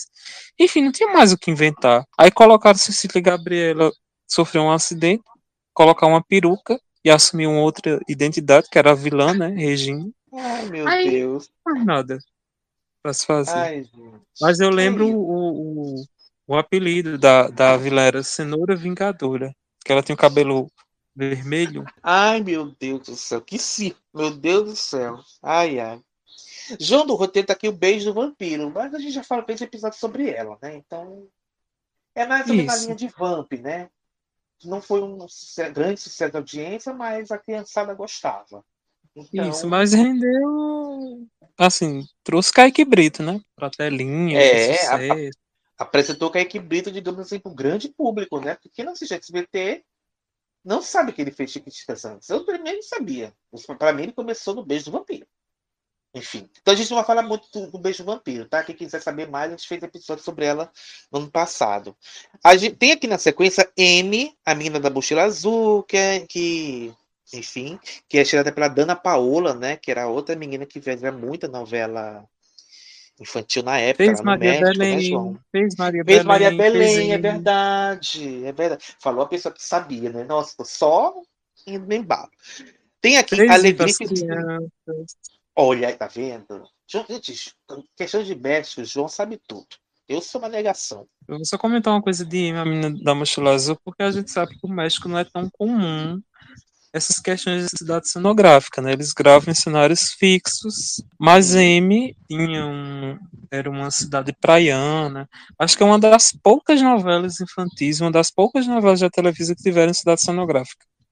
Fizeram, eles gastaram muito assim para fazer, eh, colocaram sereia, né? Que a, a, a cantora, acho que é Tatiana o nome dela, e cantava inclusive o tema da abertura com Dana Madana, ela ficou várias horas gravando num aquário, que ela fazia uma sereia na novela e acabou tendo, acho que um AVC, Nossa. uma coisa assim, né? Teve um problema de saúde, mas era uma, é uma novela muito bonita também, muito boa. Acho que roubou até alguns pontos de Cobras e Lagartos na época. Acho que o João Manuel Carneiro deu uma entrevista falando disso e fez muito sucesso. Ganhou prêmio, enfim. Enfim, né? Tem aqui também na lista Alegrifes e Raburros, que também foi feita pela Dana Paola. Né, João? Alegrifes e Rabujos não foi com a Dana Paola, Não mas foi? substituiu, não, mas Ai, substituiu chato. no Brasil substituiu o M, inclusive. E Ah. foi, acho que foi a última novela infantil É, É, foi a última. No Brasil, né? No México, é, substituiu Poucas Pulgas, foi substituída por M. E aqui substituiu M e foi substituída por Rubi. Né? Foi a última novela infantil é, mexicana exibida aqui no Brasil. Lá no México eles ainda fizeram mais algumas, mas não, não tiveram a mesma audiência, assim, não tiveram o mesmo sucesso. É Eu achava legal também. A Alegria fizeram os bons, Rabujos eram os maus, tinha mu- muitas questões de bruxas, a luta do bem e do mal, enfim. Enfim, né? Marcou Na época também. É, marcou uma, marcou uma geração. enfim, sempre marca. É, na sequência, a gente tem Floribela, em 2005, né? Aqui no Brasil, produzida pela Band. A gente fez um episódio sobre ela lá na primeira temporada. Tu que quiser saber, tá tudo lá. Foi, tem depoimento dos, ato- dos atores. Tá bem bacana aquele episódio. Ouça que você vai gostar bastante. É, eu assisti Floribela, adorava a primeira temporada, mas a segunda achei um cu e larguei. Enfim. Mas muita gente gosta. Bamba da Sorte vendeu muito na época, o CD vendeu, os shows lotavam, né, João? Então, para uma emissora que tinha, que tem, na verdade, uma, uma audiência mais modesta, então para a Band foi um fenômeno de, de, audi de audiência, repercussão, enfim. Eles reprisaram a primeira temporada depois, mas, mas aí a reprisação não gerou mais tanto interesse. A Band demorou muito para lançar essa reprise, e aí a galera não estava mais interessada porque estava quantos anos de novela? 15 anos Floribela? Ou, ou 15 anos já de Floribela, porque nem lembro, tá fazendo aniversário, né? Eu me lembro que a Juliana Silveira fazia muitas lives com os atores da novela, então gerou muito interesse da- das pessoas para pedir a, a reprise. Mas aí a Band demorou muito para sair essa reprise e aí não teve muita audiência. Nem sei se eles exibiram toda a novela, a primeira parte, enfim, se eles terminaram a reprise, se eles concluíram ou se eles simplesmente cortaram e foda-se. Não sei informar também não. Mas é complicado. Quando a gente vê uma novela assim que a gente gostava, né? Uma novela infantil, de rever, sei lá, no meu caso, eu não consigo mais me conectar. São pouquíssimas essas novelas que eu me reconecto. Nesse caso, não. Eu não consigo mais, não sei porquê. Enfim. Na sequência, teve a trilogia Os Mutantes, que, que também não era uma novela feita para criança, mas as crianças gostavam, né? Crianças, adolescentes, enfim, e fez sucesso com, essa, com esse público, né? Nós já falamos no episódio sobre a obra do, do Tiago Santiago, e na, a Band também exibiu uma novela, uma novela argentina, né? Chamada Isa TKM, e depois a continuação dela, o Isa TK, que é uma, uma. Eu falei Argentina, mas na verdade é Venezuela. Gente. Foi produzida pela Nickelodeon e era uma coisa mais infanto-juvenil, né?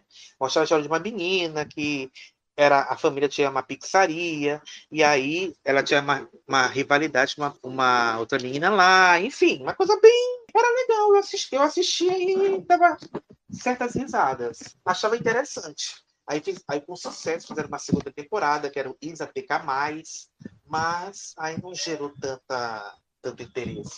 Eu já achava Eu, chato. eu acho que a vilãzinha era engraçada. Eu esqueci o A nome dela agora. Mas... Cristina, Cristina Ricaldi. Isso. Era engraçado. era A engraçado. Isa era, uma- era, era uma menina atrapalhada, né? Os pais eram donos de pizzaria, eram meio gordinhos, enfim. A amiga dela era a, a Linda Luna. Enfim, era legal. Ela, ela tinha uma banda. Ela tinha uma banda de pop rock. Era legal. Mas o, o Isa TK mais eu não curtia tanto assim, não. Achava chato. É. Eu vou falar bem baixinho. Tem, tem stream, tem coisa aí, pirata, que tem essas novelas tudo que a gente tá falando, vice? Ixi, é isso. Assiste tudo lá. Assiste tudo lá, gente. Isso. plataforma? Plataforma? Porque você sabe que esse povo gosta de tirar, né? A diversão da gente. Aí fica derrubando os canais, É. os. Procura, procura. Mas enfim. acha. Deixa eu falar Procure, procure. Procura o que você acha. Ah, e não conta pra ninguém. Não espalha. É só entre nós, tá? É isso. Mas e aí, João? É, Ai, ai. E só para falar disso, só para falar disso que a Televisa prometeu lançar, eles fizeram o Blim, né, que é aquele streaming deles que não deu certo, mas agora eles vão transformar o VIX, que é uma plataforma que tem até conteúdo grátis, conteúdo, você pode assistir algumas coisas lá, tem algumas novelas, eles vão transformar no streaming da Televisa junto com a Univision. Então, Uhum. todas essas novelas mexicanas que a gente está falando aqui, infantis e as adultas também vão para lá. Vamos pra lá, Então, gente. por enquanto, dá pra procurar na internet, é. É, Por enquanto, procura, você encontra acha. negócios tudo na internet. Inclusive, Chiquititas 97. É isso aí, Tá lá. Procura. Tá lá. Entendeu? E aí... Ai, meu Deus do céu. Gente, eu não estou é, patrocinando a pirataria. Eu estou patrocinando o entretenimento que, infelizmente, as grandes, as donas desse formato não disponibilizam pra gente. Então a gente tem que ver de um jeito ou de outro. Entendeu? É isso. É sobre isso, tá tudo bem. E aí tem aqui as novelas infantis atuais, né? Tem aqui é, Rebelde, que Rebelde era pra estar lá nos 2000, né? Só que. Não sei por que que a gente colocou aqui novelas atuais, mas não importa. Porque tá Importa que re- reprisando, amigo. É o que tá reprisando, né? É isso. Tá reprisando e só né? comentar, assim, Uhum. eu também acho um produto de nossa época. É um produto lá dos anos 2000, apesar que eu Sim. Amo RBD, ouço até hoje, mas a novela ficou lá nos anos 2000. A prova, gente, é que a novela está sendo reexibida e é um fracasso da audiência, né? O povo não aceita. Mas? O povo não aceita. o povo não aceita. Gente, Vamos falar gente, gente, a gente, quando é adolescente, a gente se dedica àquilo. Quando a gente cresce, a gente tem responsabilidades, a gente tem outros interesses, sabe? A gente tem conta para pagar. Então, tudo bem que muita gente quer ver, rever, é, trazer aquela nostalgia toda, mas, gente, é outra cabeça, sabe? Aí não dá. Aí fala que Rebelde tá fracassando no Ibope, né? Ainda tá passando. Isso. Ou tiraram já de vez. Tá passando, Pois tá é, e agora, passando, em né? é, e agora em novembro vai estar disponível no Globoplay a primeira temporada, todas as Isso. no Globoplay, né? Áudio Nem tudo tá perdido. Nem tudo tá perdido, porque assim, até a Daniela Beirut, que é a vice-presidente do SBT, a filha do Silvio, ela se reuniu com as afiliadas e ela falou que foi um erro de estratégia exibir Rebelde, porque está derrubando a audiência das afiliadas, enfim. E eles vão ficar só na primeira temporada. E eu tinha lido que o SBT Vídeos iria colocar as outras duas temporadas no catálogo. Só que a gente foi surpreendido com essa notícia, né? Que a Globo tá, tomou todas as novelas latinas do SBT, tomou a Usurpadora, Maria do Bairro, e vai exibir Rebelde também. Então quem quiser assistir Rebelde completa vai estar lá no Globoplay a partir de novembro. É isso. Exatamente. No áudio original, para quem gosta. Não é melhor? Completinha, sem corte. Você vê a hora que você quiser. Enfim. E aquela coisa, gente, a USBT só colocou Rebelde na programação por causa dos shows, né? Que vão ter, que vão acontecer no, no mês que vem, né, João? É mês que vem? Novembro? Eu nem sei. Isso, vão, vão fazer isso em novembro, estão dizendo até que estão tentando uma participação do RBD no Teleton, mas ainda não está confirmado. Mas o fato é que o fenômeno foi na novela, na primeira versão, na primeira exibição, que foi a banda, que é a banda, a banda ainda é um fenômeno. É, é só ver os números do stream, né, com relação a CD, a show, os ingressos esgotaram, eu não consegui nem comprar, né, porque tava dando erro. Toda vida que eu fui, toda vida que eu tava tentando comprar um ingresso, enfim. Aí cansei dos anjos, não, não vou mais, enfim. E, ai, ai. Mas não se repetiu agora na reprise, mas agora vai estar tá no streaming, né? No Globoplay é. ou no SBT Vídeo, você vai poder é. assistir. É isso aí. Você tinha, João, carteira de identidade do Rebelde, do RBD? De qual você gostava mais? De qual Identidade não, mais? mas eu achei. Eu achei umas revistas ontem que eu tava fazendo uma limpeza aqui no quarto, achei umas revistas do, RBD, de Rebelde, enfim. Eu gostava da Mia, eu gostava da Roberta, não gostava da Lupita. Por que, ninguém gostava da Lupita, gente? Por que ninguém é, gostava enfim. dela? Gostava da Alma. Lupita, gente. Enfim. Gente, eu me lembro que as músicas tocavam no rádio, né? Que soy rebelde quando não sigo los demás, que soy rebelde. É, como é que é aquela outra que tocava muito? Só não quero ter silêncio, cinco minutos. Deixa eu não sei muito bem as letras, tá? Então perdoa. E salva-me. Não... E salva-me, gente, é um hino. Nossa. Gente, só gosto de uma música do RBD. Só gosto de uma, que é eu não sei cantar ela, mas eu gosto da melodia dela, que é A um Ai Algo. Eu só gosto, gosto Nossa, assim. pra mim é o melhor clipe. Pra mim é o melhor Eu gosto demais dessa música. Ela é do Celestial, não é? Ela é do Celestial. Não, é do segundo, do segundo disco, é do segundo, Amor. É do segundo. Vi, como, já vi como eu sou fã de Rebelde, gente, de RBD? É isso, não sei nada. Eu sei essas duas músicas que tocavam muito na, no rádio. Então, era uma época que eu ouvia muito rádio, então a gente aprende por osmose, né? Mas essa música tocava pouco e era a que eu mais gostava. Então, enfim. E aí, as, as emissoras mesmo não produziram muitas. E só para lembrar que a gente falou um pouquinho de Rebelde no episódio de Novelas Jovens, eu vou lançar a pergunta. Vocês querem que a gente fale de Rebelde aqui nesse podcast? Se quiserem, a gente faz um episódio. Nossa, nossa, se ó, vocês querem episódio de Rebelde, vou colocar uma enquete lá no Spotify nesse episódio. Se essa enquete tiver 100 mil votos, a gente faz. Se não tiver 100 mil votos, a gente não faz. Pronto, joguei o Ou desafio. Seja, Agora, quero, não vai fazer. Eu quero a ver. Prova que ele é fã, né? Eu quero ver se os critérios são engajados. Eu quero ver. Então, se você quer, pega o Spotify do seu pai, da sua mãe, do seu irmão, entra lá, vota. Se tiver 100 mil votos, não interessa se é sim ou se é não. Mas se tiver 100 mil votos totais, a gente faz episódio. Pronto, joguei o desafio. Agora é com vocês. Está lá, vai, eu vou colocar lá no, na enquete desse episódio no Spotify. Então é isso. Aí, João, as emissoras nessa década de 2010, 2020 em diante não fizeram mais tantas novelas infantis, ou a criançada não se interessou mais tanto por essas novelas, até porque tem YouTube, né? Tem YouTube, tem as plataformas, então para que eu vou ficar na frente da TV, né? Mas a gente pode colocar aqui meu pedacinho de chão, o remake, né? Que ficou nessa tentativa, mas eu não sei se a criançada pegou. Eu mesmo assisti esse remake, então não sei dizer se pegou ou não. Eu sei que muita gente estranhou na época o formato da novela, enfim. É, tem e as novelas produzidas pela, pelas, pelas outras plataformas, como Gabi Estrela, que era uma novela do Globo, né? Foi exibida em três temporadas. Eu me lembro quando eu vi a Viva, todo comercial tinha propaganda da estreia dessa Gabi Estrela, que era uma menina, que, uma menina que era, ela tinha um visual meio country, enfim.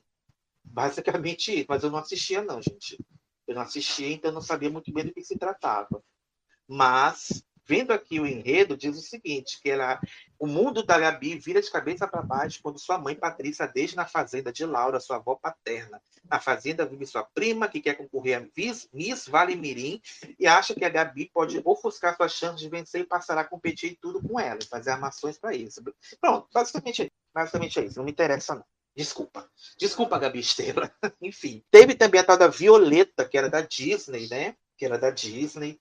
Enfim. E as novelas produzidas pelo SBT, né? Que a gente falou de algumas, né? Como de um Resgate, Chiquititas, Carinha de Anjo, qual foram as outras, João? É que a gente pode até dizer que quando for, quando a gente for fazer o episódio sobre a Dona Iris, a gente vai falar todas as suas novelas, né? Porque a Dona Iris adaptou a maioria, né?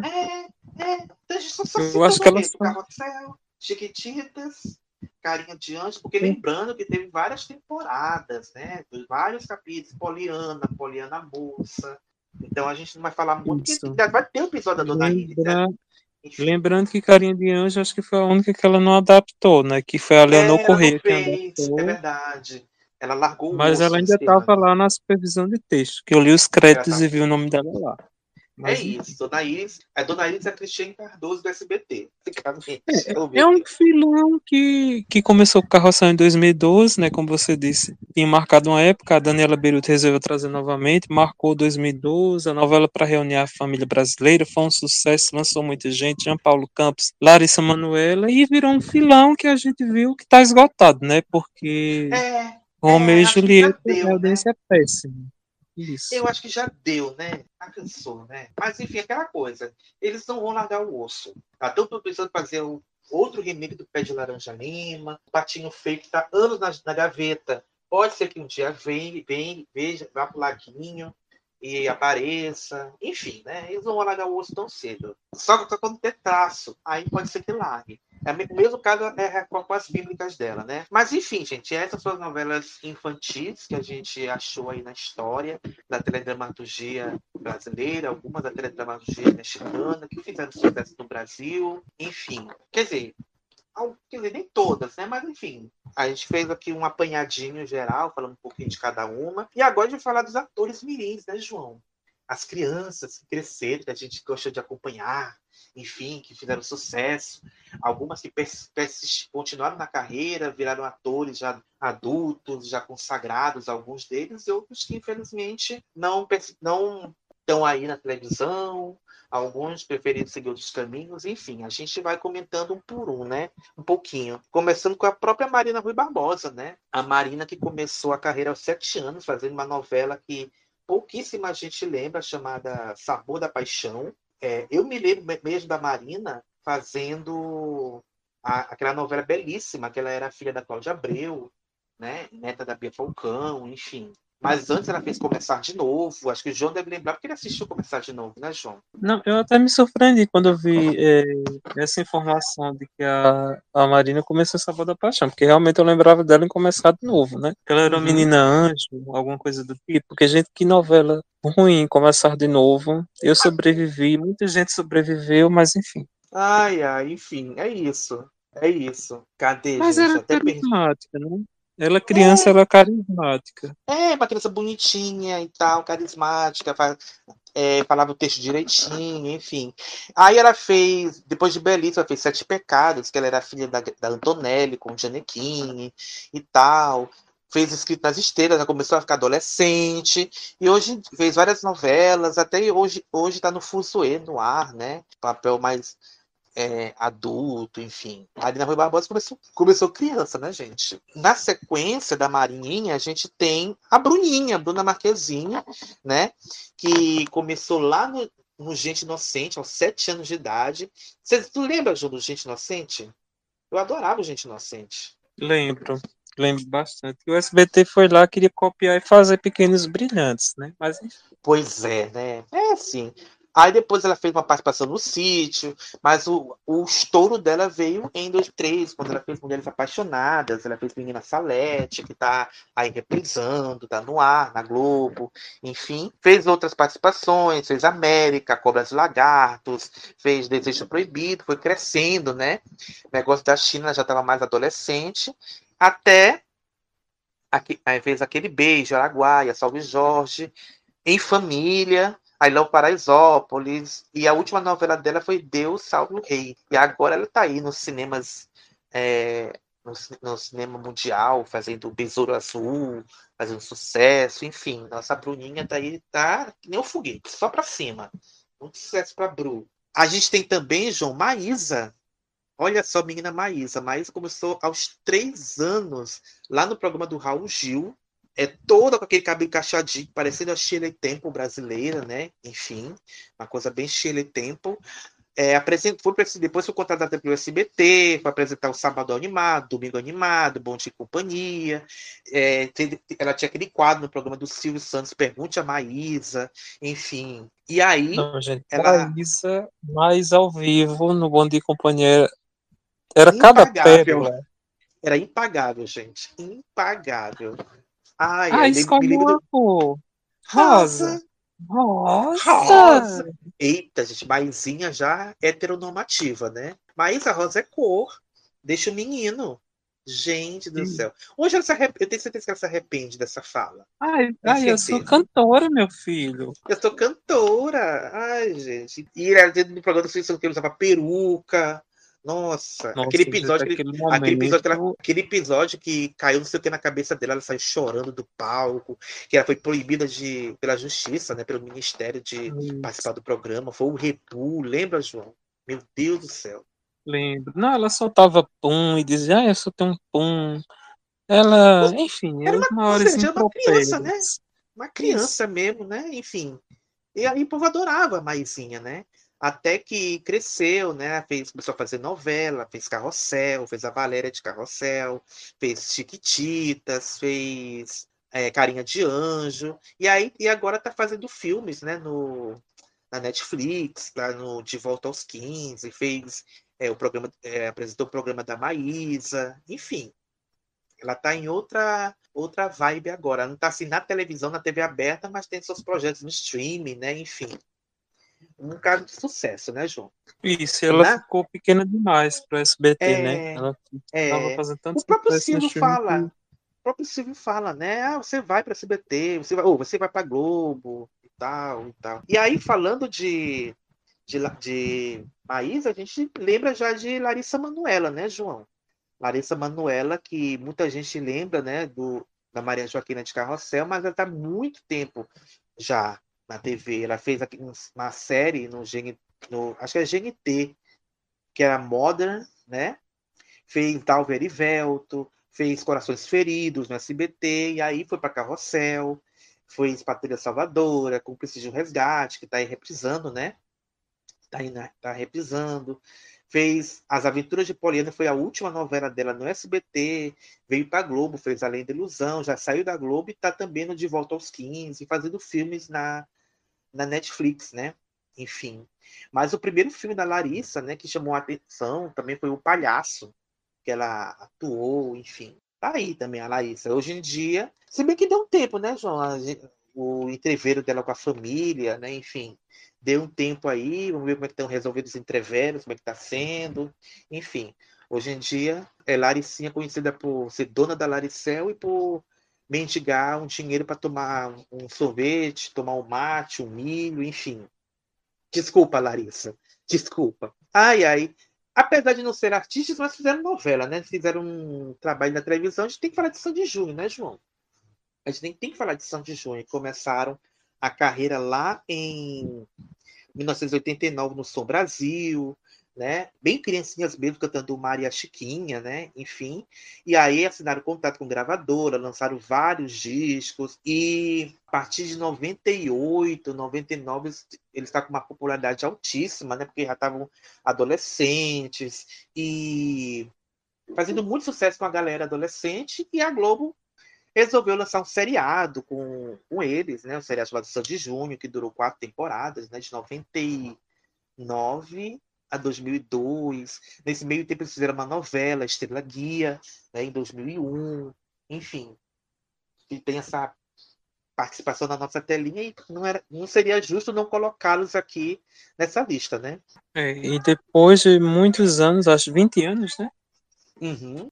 Eles acabaram a dupla, começaram a carreira solo, a Sandy principalmente, né, com, com a carreira de cantora. E recentemente a Sandy está no olho do furacão porque saiu a notícia que ela se separou, né, do Lucas. Pois é. O marido né? dela. É isso. É isso. Outra, outra, outro nome aqui é Débora Seco, gente. É, Débora Seco começou a carreira com oito anos de idade fazendo comerciais, começou fazendo espetáculo no teatro. Aos 11 anos fez a primeira novela dela, que foi Mico Preto, na Globo. Gente, eu lembro de Mico Preto. Eu lembro da Débora Seco lá. Eu lembro. Só queria dizer isso.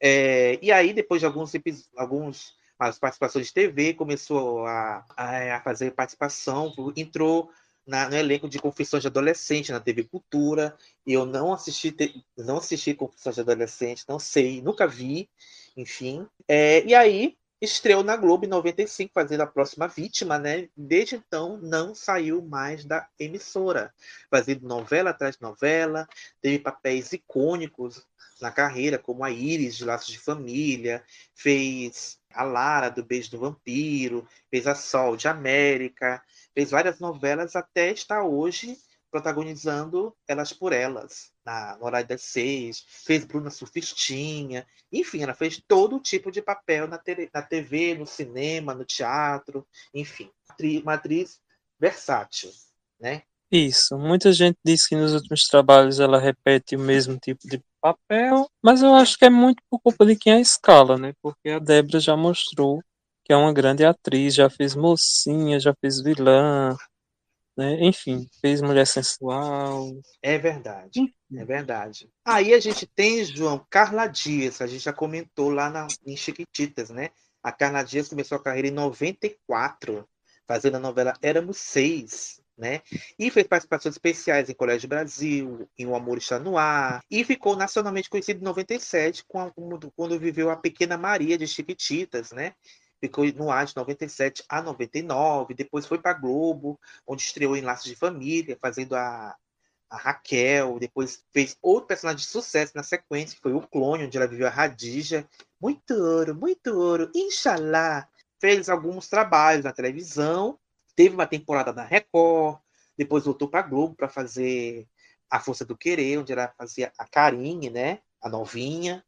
E aí participou do BBB 21, e aí tá fazendo os filmes, né? Fez A Menina que Matou os Pais, O Menino que Matou Meus Pais, agora vai sair o terceiro filme, né? A Confissão, né? Enfim.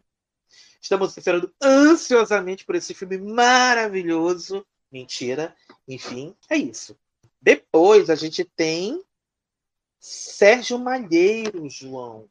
Sérgio Malheiros que começou Sérgio Malheiros, que começou a carreira lá em 99 no programa Samba Pagode e Companhia na Globo. Também participou do Gente Inocente, mas se destacou a partir de 2004, quando fez o menino Raí na novela Da Cor do Pecado, Filho da Preta. É, emocionou o Brasil fazendo o menino Raí.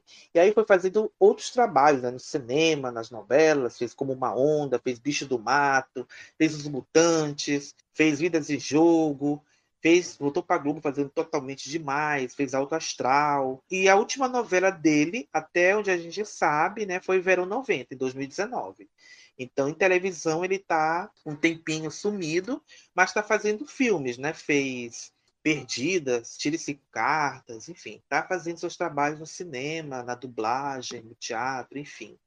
Essa trajetória do Sérgio Malheiros. Outra também é a Fernanda Souza, que a gente já falou, lá no, na Chiquititas. Foi a Mili de Chiquititas, né, João? Marcou com a Mili de Chiquititas, esteu lá.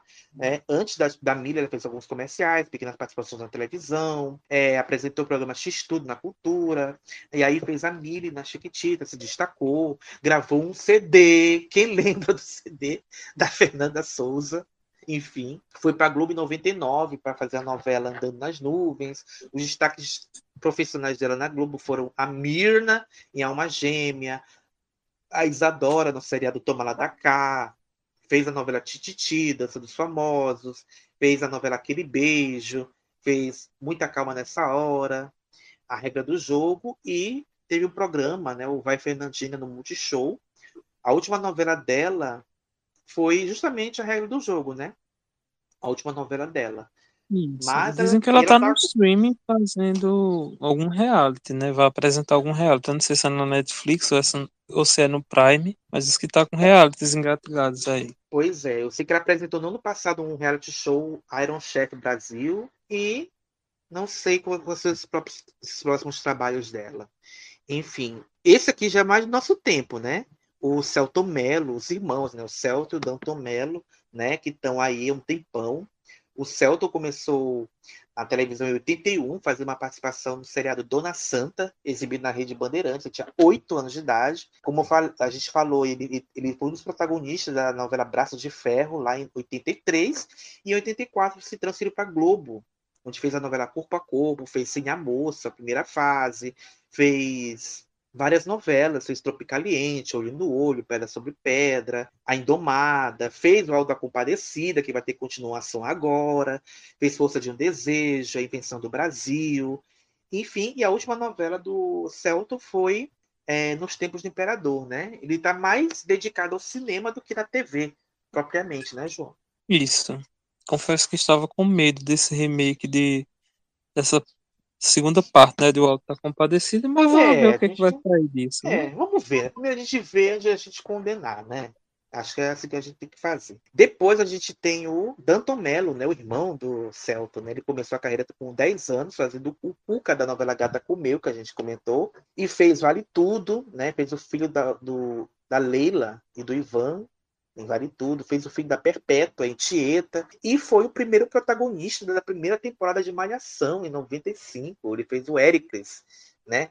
ah, da Malhação, primeiro protagonista mais juvenil da carreira dele, enfim. Fez Dona Anja, fez Ilha Furacão, fez Torre de Babel, Cabocla, Terra Nostra, ah, Caminho das Índias. E a última novela dele foi O Lugar ao Sol, né? A última novela dele.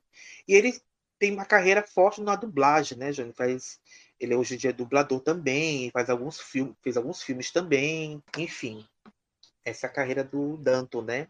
Na sequência, a gente tem as outras irmãs, né? A Rosana e a Isabela Garcia.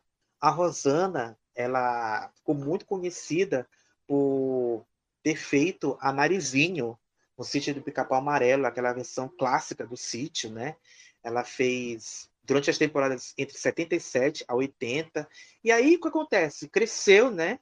Então ela teve que ser substituída, foi fazer outras coisas, algumas novelas. Ela fez, ela fez ah, O Amor é Nosso, fez Direito de Amar, Sexo dos Anjos, até que hoje em dia ela trabalha mais como como preparadora, né, da aula de interpretação para crianças e adultos, enfim, treinadora de novos atores, né?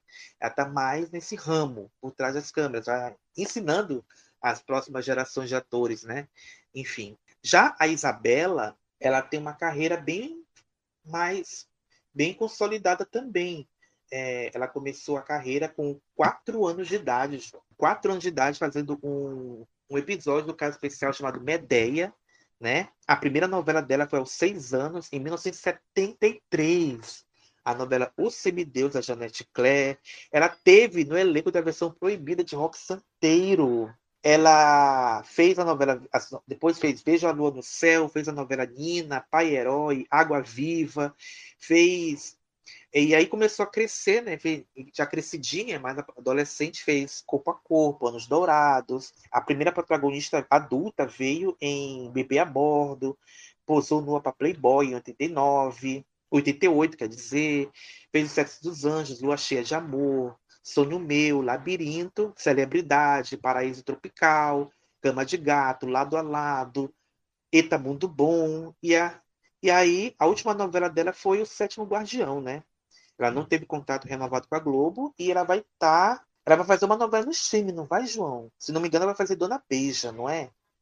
que tá. Isso, que tá, Dona Beija. a fazer Dona Beija. É isso. Nossa, gente, é muito nome. Então a gente está acelerando aqui pra, pra, assim, né? Tem aqui, por incrível que pareça, gente. A gente pode lembrar da Tata Werneck, que começou criança ainda, né? Aos Uhum. 11 anos ela fez sua primeira peça de teatro e aparecia na TV no Xuxa Park, né? Ela já deu várias entrevistas que as primeiras vezes que ela apareceu na TV foram nos programas da Xuxa. Muitos anos depois acabou virando comediante, né? Foi pra MTV, estourou, Uhum. né? Naqueles programas de humor e hoje em dia tá na Globo, né? Foi fazer, ela foi contratada em 2012 pela TV Globo, se não me engano, para fazer Amor à Uhum. Vida, estourou com a Valdirene. Depois ficou repetindo o papel da Valdirene, né, em várias novelas, inclusive ela está no ar atualmente é, Terra em e Terra e Paixão, Paixão, né? e se tornou assim uma grande, além de comediante, uma boa entrevistadora, né? Porque eu adoro Lady Night, né? Eu acho que o programa dela é muito bom, mas as novelas, enfim, né? Não vamos queimar. É, verdade. E aí a gente tem também a Fernandinha Rodrigues, João. Fernandinha Rodrigues, que está aí há muito tempo também. Ela começou a carreira com 3 anos de idade, participando de videoclipes. E estreou aos 11 anos como atriz, fez Vamp, né? Fez uma das filhas do Capitão Jonas, fez a Isa, né? E aí, na sequência, fez Deus Sacuda, fez A Viagem, fez a Bia de A Viagem, Rebelde, lembrada até hoje. Fez Corpo Dourado, ela fez a primeira temporada de Malhação também. A, pe- a personagem dela foi a protagonista da segunda temporada de Malhação. Então, quem viu Malhação os primeiros anos no Viva sabe disso, né? Fez O Amor Está no Ar, fez Azar, Corpo Dourado, Vila Madalena, Estrela Guia. Foi lá, inclusive, em Estrela Guia que ela conheceu a Sandy, viraram grandes amigas até hoje, inclusive. Fez Sabor da Paixão, A Lua Me Disse, Bang Bang, O Profeta, e Negócio da China, fez O Astro, fez também Sete Vidas, O Outro Lado do Paraíso, está de volta agora na novela Fusue, né? Voltando às novelas. Nesse meio tempo, ela apresentou um programa chamado Fazendo a Festa no GNT. Essa é um pouco da carreira da Fernandinha Rodrigues. Isso, a gente tem também a Isabelle Drummond, que começou aos seis anos fazendo algumas participações. Eu lembro que ela fez um, uma amiguinha da Raquel, se não me engano, em Laços de Família.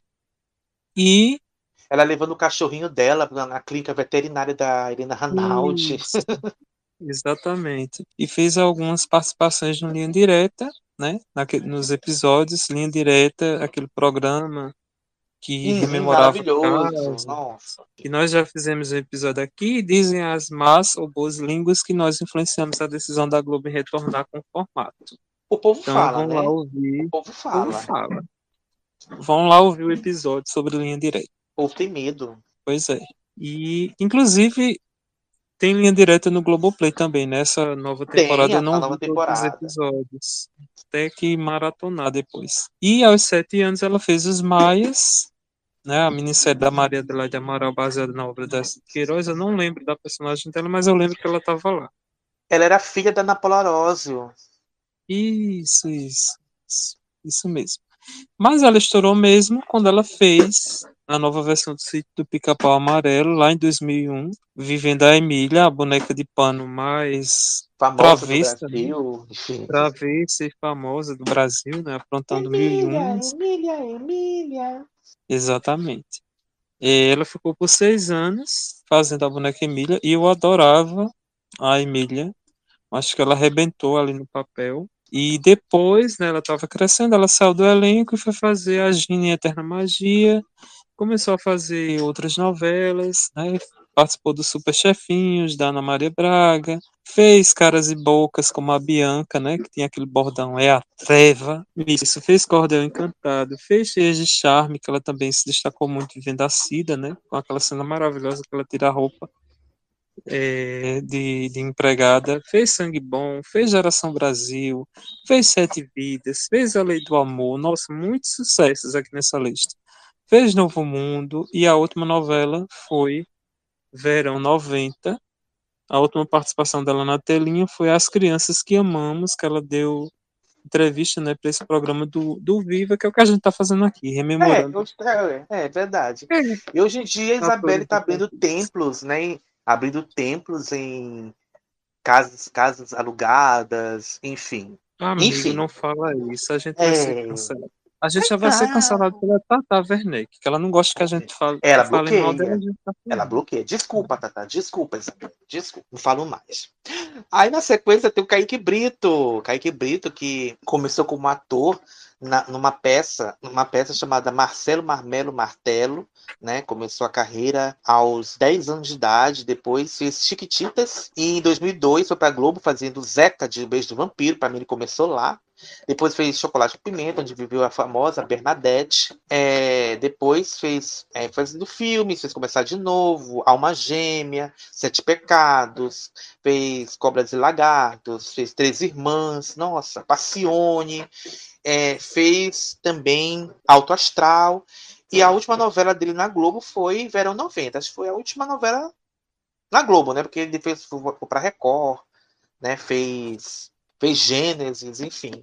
E recentemente sofreu um acidente que gerou muita repercussão, muitos comentários, enfim. E é isso. Esperamos boa, desejamos É boa recuperação para o Kaique, que ele volte para o trabalho dele, enfim, que tenha novas oportunidades de É. trabalho. Passou, né? Tá bem. Passou, passou, passou. Isso, passou. É.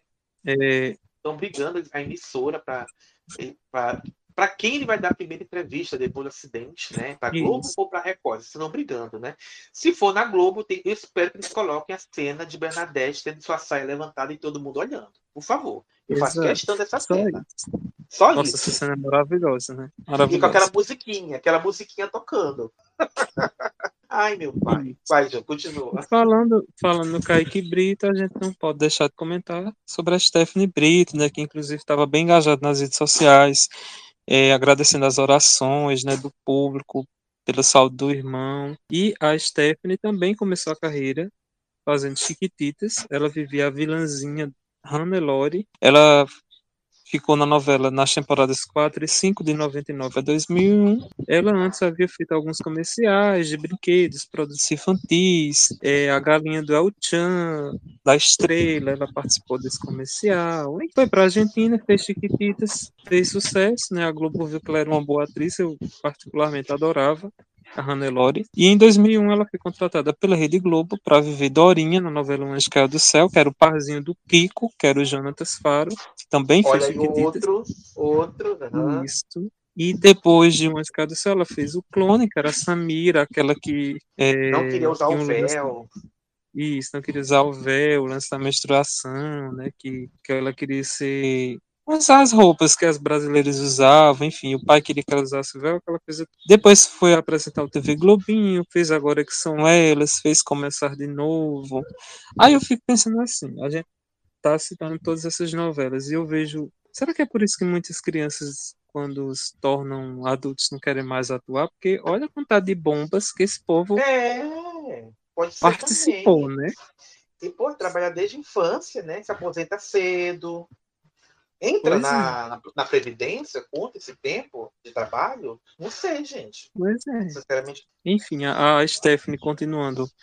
Fez começar de novo. Nossa, fez Páginas da Vida, Carga Pesada, Desejo Proibido, Macho Man, A Vida da Gente, Dança dos Famosos, Flor do Caribe. Depois ela foi para Record fazer o Rick Lázaro, Jezabel, Amor Sem Igual, e o último trabalho dela foi uma participação em Reis. Ela não tá mais na Globo, casou com o Pato, já descasou, né? Tá, acho que tem até o lance da herança, né? Que ela recebe uma, uma quantia ali por mês, enfim, enfim. dados né? É inúteis isso. que a gente passa. É verdade. Na sequência, a gente, gente, por incrível que pareça, tem Glória Pires, gente. Sim, Glória Pires começou a carreira na infância. A Glória é filha, né, do, do humorista Antônio Carlos Pires, né? E ele foi um grande incentivador da carreira artística da Glória. Ela começou a carreira em 69, ela fez um teste para fazer a voz do Bambi na dublagem, mas perdeu o papel, né? Não conseguiu fazer o, a voz do Bambi na dublagem e estreou na televisão com oito anos de idade, aparecendo na abertura da a, a novela Pequena Órfã, né? Quando a Globo exibiu a novela novela que era originalmente da TV Excelsior. Fez é, a novela Selva de Pedra, uma participação em Selva de Pedra. Depois foi crescendo, fez o Semideus, Duas Vidas. O primeiro papel marcante né, da carreira da já adolescente Glória Pires foi em Dancing Days, onde ela viveu a Marisa, a mimada Marisa. Depois fez Cabocla, e fez várias e várias e várias e várias novelas. Se consagrou fazendo Maria de Fátima Vale Tudo, Ruth e Raquel, Mulheres de Areia. Fez a Maria Moura, da Memorial de Maria Moura. Enfim, fez várias e várias e várias e várias e várias novelas. Eu vou falar tudo, que senão vai demorar muito. E hoje está no ar fazendo a vilã, que era sem nunca ter sido, em Terra e Paixão. E é isso. Essa novela maravilhosa. Maravilhosa, que vocês amam de paixão e vivem implorando para fazer episódio. E a gente já disse que não vai rolar. No máximo, uma menção do tema livre, e é isso. Meu Deus, Pois é. paixão ninguém merece. Coitado. Coitado. É, continuando, a gente tem o Rodrigo Faro, que começou aos nove anos fazendo comerciais, depois apresentou um programa chamado Zibibom, que eu não sabia da existência desse programa na TV Bandeirantes. Acho que era infantil, né? É, isso mesmo, Era. programa infantil. É, depois ele foi pro Dominó, né? Integrou o conjunto musical, que fez um relativo sucesso ali nos anos 90, 80, 90 mais ou menos, né? Em 96 fez sua primeira novela, Antônio Alves Taxista no SBT. Depois Começou ele foi hein? Globo. Começou Olha, bem. só bons projetos. Depois ele foi para a Globo, onde fez A Indomada, Malhação, Suave Veneno, Sai de Baixo. E começou a fazer as novelas de Valci, né? O Crave a Rosa, que ele viveu o Heitor, A Padroeira, fez A Casa Chocolate Sete com Pimenta. Mulheres, Chocolate com Pimenta, fez Sob Nova Direção, Caboclo, América, Alma Gêmea, O Profeta, fez A Dança do Gelo. E o último trabalho dele na Globo foi Poeira em Alto Mar, que eu acho que é aquelas minisséries do Didi, né? lá em Aham. 2008. Depois ele foi para Record, fez uma participação em Chamas da Vida, apresentou o Ídolos, apresentou o Melhor do Brasil quando o Márcio Garcia saiu da Record, fez Rebelde, fez Fazenda de Verão e desde 2014 ele é apresentador do Hora do Faro. Como é que tá a audiência? A audiência tá boa? Você tá boa? Ai, Não pode nem falar isso porque dizem que ele vai processar, viu? Vai processar, cuidado, pelo amor de Deus. Não, Processar não deixa tá... de chegar. Isso. É, ele processa. Enfim, na sequência a gente tem o Daniel Ávila, João. Lembra do Daniel Ávila? Daniel Ávila é, começou a carreira criança, aos seis anos de idade, foi, e foi- ele fez o papel do filho do Zé Trovão na novela A História de Ana Raia e Zé Trovão, na extinta TV Manchete. E fez várias novelas, fez é, A Viagem, fez um, um dos filhos do Otávio Jordão na novela Viagem, fez o Dudu, fez Malhação, fez Corpo Dourado, Era Uma Vez, é, Agora Que São Elas, Um Só Coração, é, ganhou destaque como Floribela, fez o Adriano em Floribela. Inclusive, ele, ele gravou um áudio pra gente, um depoimento pra gente, muito bacana lá no episódio Floribela, pra quem nunca ouviu, tá lá. É, fez o Profeta, Amigas e Rivais, Cinquentinha, e a última aparição dele na televisão foi em Milagre de Jesus, em 2014, né? Enfim, e é isso. Temos a Bruna Grifal, que começou em novelas como Avenida Brasil e Bela Feia da Record, Avenida Brasil na Globo, foi aquele sucesso todo, enquanto ela era atriz infantil, né? Porque adulta ela acabou atuando em Haja Coração, Orgulho e Paixão e nos Tempos de Imperador. Eu, inclusive, achava que essa menina tinha talento, né? Em Orgulho e Paixão, que eu gostava da personagem dela. Me decepcionei? Talvez. E, recentemente, ela esteve, acho que é o melhor trabalho dela, só que não, no BBB 23. Ai, gente. Ai, você jura? Você tá rindo, né? Enfim. De- na sequência, a gente tem o Drico Alves. Drico Alves, que, como, que, é ator desde 9 anos de idade, fez a novela Joia Rara, depois fez a novela Império, depois fez a participação mais famosa dele, que foi em A Força do Querer, que fez o Yuri, né? Que ele é o, o famoso Goku. o Goku da novela. Depois fez Jesus, né? Deu uma passadinha na época para fazer Jesus e voltou para a Globo para fazer Pantanal, como o Zé Leonce na adolescência, né? E recentemente fez uma participação em Fuzue, fazendo personagem na versão, a personagem do Juliano Casarré na versão jovem. Enfim, até então essa é a E hoje, participação. em dia, e hoje em dia biscoita no Instagram. Biscoita nas redes sociais. É isso. E- Já é maior de idade, já tem seus 21 anos, então a gente pode desejar tranquilamente, sem risco nenhum. Enfim, é isso. É, outro ator mirim de sucesso, né? Pelo menos nos- nas novelas que participou, foi o JP Rufino. Começou a carreira nas novelas Além do Horizonte, esse sucesso maravilhoso do horário das sete e Alto Astral, mas ele acabou se destacando mesmo vivendo é, o personagem. Ah, esqueci o nome do personagem agora. Olha que Não importa, não importa, não Não importa. importa. Ele se destacou como amigo do Candinho lá em Etamundo Bom. Pirulito, o- lembrei, pirulito. Pirulito. Pirulito. Pirulito, isso. Se destacou lá em Outro Mundo Bom e seus últimos trabalhos foram Dono do Lar no Multishow e Um Lugar ao Sol, é, a novela da Globo da Alicia Manso. E a gente tem para fechar aqui, né, gente? É porque a gente só escolheu alguns, a gente pegou todos não, porque senão vai ficar muito longo. A gente tem aqui a Angélica. Ela mesma, Angélica Kissivix Hook, né? É, ela começou a carreira, né? Participando de um concurso aos seis anos de idade no Buzida do Chacrinha, né? Participou e venceu o concurso Criança Mais Bonita do Brasil, né? E aí, e aí em 86 entregou um grupo infantil chamado Ultra Leve, inspirado no Balão Mágico. Esse grupo também tinha ah, o Rodrigo Faro e a Ticiane Pinheiro, mas o grupo durou só seis meses, rapidinho, enfim. E aí na manchete, e aí na manchete ela começou como apresentadora, apresentou o Nave da Fantasia, depois o, o, é, substituiu a Xuxa no Clube da Criança, e ela começou a, a despontar na carreira, começou a gravar discos, né?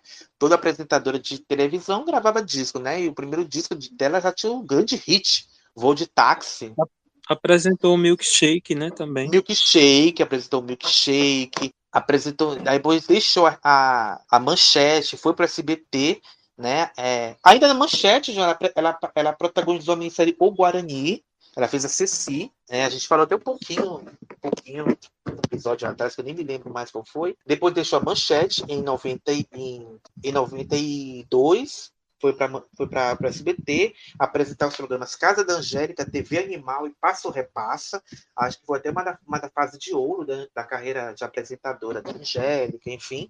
E em ficou no SBT durante entre 93 e 96 e a partir de 96 ela foi contratada pela Globo, foi apresentar o Angel Mix, né? Foi apresentar o Angel Mix, fez a novelinha infantil Caça Talento, fez também Flora Encantada, fez uma participação na novela Um Anjo Caiu do Céu e apresentou o programa Bambu Luar, né?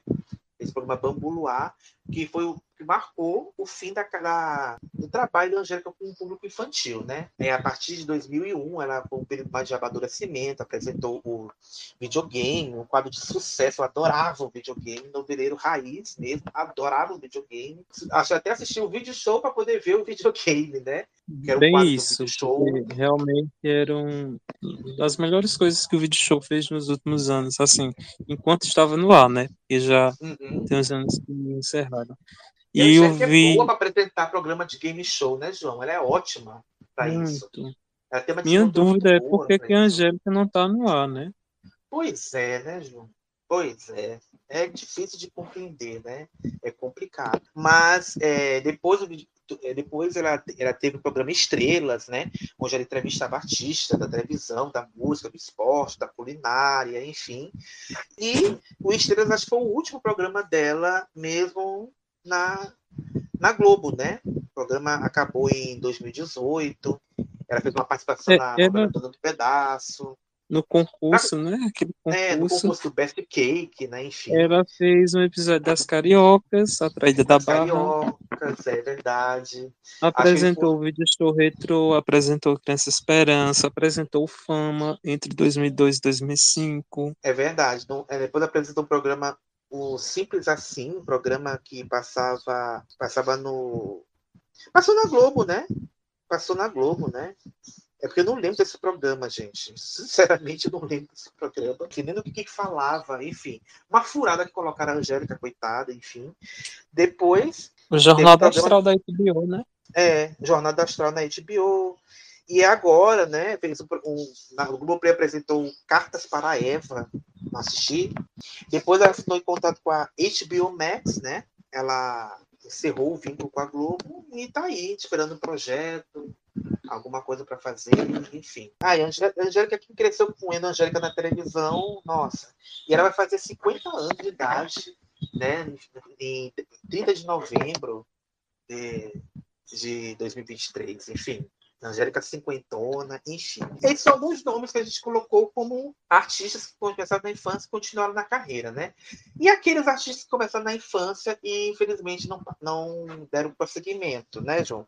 Aqui a gente vai dar uma aceleradinha aqui. Começando com Davi Lucas, né? Davi Lucas fez Alma Gêmea, fez Caras e Bocas, fez Malhação Intensa como a Vida. Acho que é um dos papéis mais conhecidos dele, onde fazia o Orelha. Para mim, ele vai ser sempre o menino lá que andava com a Serena em Alma Gêmea. Me desculpa.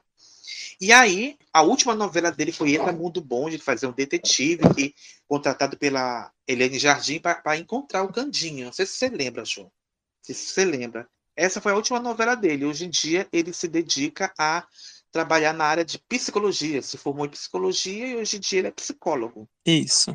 Outro nome também é o Eduardo Caldas, que estreou aos sete anos de idade vivendo o Alvinho em Felicidade, novela do Manuel Carlos, fez muito sucesso, né? ele era muito fofo Nossa. e muito carisma, né? esse menino, e depois disso ele foi emendando uma novela atrás da outra, né? fez de Corpo e Alma, fez 4x4, fez Vida Lata, fez Era Uma Vez, não lembro qual foi o último papel dele na, na televisão. O último papel dele na televisão, a última novela foi. A última novela foi Era uma Vez, onde ele fazia o sarrafo, e o último trabalho dele como ator foi. Ele fez uma minissérie, fez Chiquinha Gonzaga, e fez uma participação no Você Decide e só. Depois foi cinema. Hoje em Isso. dia ele é roteirista, né? Hoje em dia ele trabalha como roteirista. Exato. Tá escrevendo, né? Escrevendo ao invés de atuar. Tá certo. Menina, ele fez tanto sucesso que ele era chamado de Macaulay Culkin brasileiro. Olha só. E, gente, é impossível falar de, de Eduardo Caldas e não falar da Tatiane Goulart, né, João? A Tatiane Goulart, que também estreou na televisão junto com o Eduardo, né, fazendo a novela Felicidade. Ele, ela, ela fez a, a Bia de Felicidade. E aí ela foi engatando um trabalho no outro também, né? Ela fez Perigosas Peruas, O Mapa da Mina, 4x4, fez várias participações no Você Decide, Malhação, fez Uga Uga, Kubanacan, é, uma participação no Senhor do Destino, no Sítio do Capão Amarelo, enfim. E os últimos trabalhos dela foram em Cinquentinha, Pecado Capital e em Gênesis. Enfim. Pecado Mortal, menino. Eu falei Pecado Mortal, não falei Pecado Mortal, não. Eu falei o quê? Gente de pecado capital. Meu Deus, é pecado mortal, tá, gente? Pecado mortal. É porque eu já tô cansada, é por isso. É por é isso, isso, eu já tô cansada. Eu já tô começando a Fez a Emília do Sítio, né? É. Fez a Emília do Sítio também, Fez a última temporada. Do Fez a Emília do Sítio. Outro nome também que a gente já comentou aqui algumas vezes nesse episódio é o da Carolina Pavanelli, né? Que marcou como a Lalesca de Sonho Meu, né? Que a gente já falou da novela e fez várias outras novelas com meu bem querer, enfim. E hoje em dia era. Eu tinha lido uma vez que ela era psicóloga. É, ela é educadora, na verdade. Ela trabalha na área da educação, de, diretora educacional. Para colega hum. de trabalho. Para colega de trabalho. Trabalha na área de educação. Isso. Projetos educacionais. A última novela... Enfim. A última novela dela foi Meu Bem Querer 98, como o Fábio comentou, ela é educadora. Exato. Depois a gente tem o Pedro Malta, João. Pedro Malta, que começou a carreira fazendo comerciais, publicidade e tal. E em 2002 ele foi escolhido para fazer o, Lipe, o filho do Fábio Assunção, na novela Coração de Estudante. E arrebentou, né? Fez o maior sucesso, chamou a atenção do público, ganhou um prêmio no, como melhor ator mirim no Melhores do Ano daquela época. É, venceu também o título de melhor ator mirim no canal Extra, Voto Popular. Ganhou vários prêmios, vários prêmios. E aí, na sequência da filmografia dele, ele fez é, A Casa das Sete Mulheres, Kubanacan, Começar de Novo, Prova de Amor, onde ele também se destacou, né, fazendo gêmeos, né, um deles que era menino de rua, enfim, é, fez Vidas Opostas, Caminhos do Coração, Os Mutantes. Fez todas, toda a trilogia dos Mutantes, né? Fez Vidas de Jogo. E as últimas novelas A última novela dele na Record foi O Rico e o Lázaro. E o último trabalho dele foi um programa chamado Tá Puxado, que eu não sei o que, que é. Será que é Multishow? Não sei. Enfim, é isso. E hoje em dia ele trabalha como roteirista também, né? Ele trabalha atrás das câmeras, enfim. Deixou a carreira também de ator. Isso, outro ator, né, Mirim, e hoje em dia não está mais atuando na televisão, o Vitor Kugula, né, que está no ar na reprise de Mulheres Apaixonadas, ele é o Lucas, o filho do Theo e da Helena, né, que Uhum. depois, não sei se é, nesse momento da novela já descobriram que ele é, Ainda não. não é Ainda filho, não. que ele é adotivo, do né, final, sessão do final. Tá longe ainda. e ele se destacou, né, pelo aquele meme da batata frita, Oh, meu Deus. E agora, recentemente, se destacou mandando mensagem para Bruna Marquezine na DM do Instagram. E aí, Bruna, vai rolar um encontro com a galera da novela, enfim. E a Bruna ignorou, né? Mas acho que ela ignorou não porque ela quis, é porque tem muita coisa na DM dela. Então não deu para ela ver. Eu tenho certeza. Isso. A Bruna é dessas. Depois, exato. Depois de Mulheres Apaixonadas, ele fez o clone, Começar de Novo e Alma Gêmea, mas não se adaptou à carreira de ator. Eu vi uma entrevista dele dizendo que ele queria passar mais tempo com a família, que foi algo que aconteceu naturalmente, que ele vivia muito ocupado, gravando novela, ele queria ter tempo para as pessoas que ele ama. Então ele acabou desistindo da carreira e hoje em dia trabalha numa confeitaria da família na Baixada Fluminense do Rio de Janeiro. João, você acredita que dia desses, é, ontem, mais especificamente, eu, eu vi no Instagram um vídeo com a cena final de Por Amor, de ter o Marcelinho, que vai pegar na mão da Tia e da Helena. E eu olhei o menino e pensei, gente, é o Vitor Cugula? É ele? Ele fez o Marcelinho? Eu fiquei com essa dúvida e comecei a procurar. E na hora, não, ele não, não, não é, mas é muito parecido. O menino que fez o Marcelinho é o Vitor Tavares. Curioso, né? Curioso. É, na sequência, a gente tem aqui o Kaique Crescente, né? eu conhecido por fazer o Tiago em A Vida da Gente, aquele que era filho do Paulo Betti, da Regiane Alves, que os pais não estavam nem aí para ele, não se importavam com ele, que ele era filho, na verdade, do irmão do Paulo Betti, do Leonardo Medeiros, que resolveu entrar na justiça para ter a guarda dele, enfim, que ele tinha doado sêmen para o irmão poder ser pai, enfim, uma loucura lá, da Lícia lá. Enfim, desculpa, Blitzers, enfim. E aí ele chamou atenção nessa novela. Foi a única novela que ele fez. E aí a carreira foi interrompida em 2016, aos 13 anos de idade. Ele sofreu um acidente de carro, né? O carro que ele estava com a mãe bateu de frente com outro carro, foi uma tragédia na vida dele. E aí ele quebrou a perna, teve 112 pontos no rosto, ficou com cicatrizes. E aí aquela coisa, teve que se recuperar, passou por vários procedimentos estéticos, e aí só agora, numa matéria que saiu na coluna da Patrícia Kogut em 2011, por conta da reprise da novela, é, é que as manchas, as marcas do, do acidente estão desaparecendo e já não chamam tanta atenção. Hoje ele tem 20 anos de idade e pensa em retomar a carreira artística. Então, boa sorte para ele, que tenha sucesso. Isso. É, ainda de A Vida da Gente, a gente tem a Jesuela Moro, que fez a novela, não lembro da personagem. Ela Era fez a Júlia, a Júlia, filha A da, Júlia, da né? Ana. É, isso, a Júlia. quem não assistiu a vida da gente? Releva, releva. Então a gente tem a Jesuela Moro, que fez a Júlia, né, a filha da Ana, na novela A Vida da Gente, se destacou muito por esse papel, né, o pessoal tem toda aquela disputa, qual das duas mais vai ficar com a menina, aquela coisa toda. Depois ela fez Guerra do Sexo, se não me engano, era a filha da Guilhermina Guilherme e do Paulo Rocha, Isso, exatamente. e acho que isso foram só Só. esses trabalhos, né? Só esses Ela trabalhos. vo- Exato, ela voltou para a cidade natal dela, São José dos Pinhais, no Paraná, e aproveitou sua infância, né? Hoje em dia, aos 18 anos, ela tenta retomar a carreira artística. Tomara que consiga. É, boa sorte para ela também. A gente tem também a Cecília Dassi. Você lembra da Cecília Dassi, João? Cecília Dassi começou a carreira aos seis anos de idade, fez um episódio na, na série A Comédia da Vida Privada, e aí começou a fazer umas participações no Você Decide, até interpretar a, primeira, fazer a primeira novela dela, Por Amor, onde fez a Sandrinha, a filha do, Ore, do Orestes personagem do Paulo José na novela. Esse papel foi, marcou a carreira dela. Esse papel rendeu para ela quatro prêmios e uma indicação, né? Uma indicação a um prêmio, enfim. Ela recebeu também um, um prêmio de revelação do ano na PCA, na época. Na sequência, ela fez a novela Suave Veneno, Depois ela fez, é, em, fez Bambu Luar, fez A Padroeira, fez O Quinto dos Infernos, fez O Beijo do Vampiro, apresentou a TV Globinho, fez Alma Gêmea, Sete Pecados, Três Irmãs. E a última novela dela, justamente um papel mais adulto, né? Foi a novela Viver a Vida, que ela fazia uma personagem mais sedutora. Enfim, e o último trabalho dela como atriz foi no filme Gonzaga, de pai para filho. E no ano de 2012 ela anunciou que deixaria a carreira de atriz. Ela tinha se formado, ela, ela se formou em 2013 com, em psicologia, abriu a própria clínica e trabalha na, como psicóloga de, de atores mirins nos primeiros anos de carreira, ajudando-os ajudando a lidar com a acessão à fama sem traumas pessoais.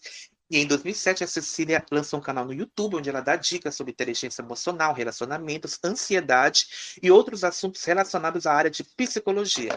O canal dela já em 2018 já tinha mais de 85 mil inscritos. É isso. É isso. É isso. Eu tinha confundido ela com a Carolina Pavanelli, mas é a Cecília Das, quem é psicóloga.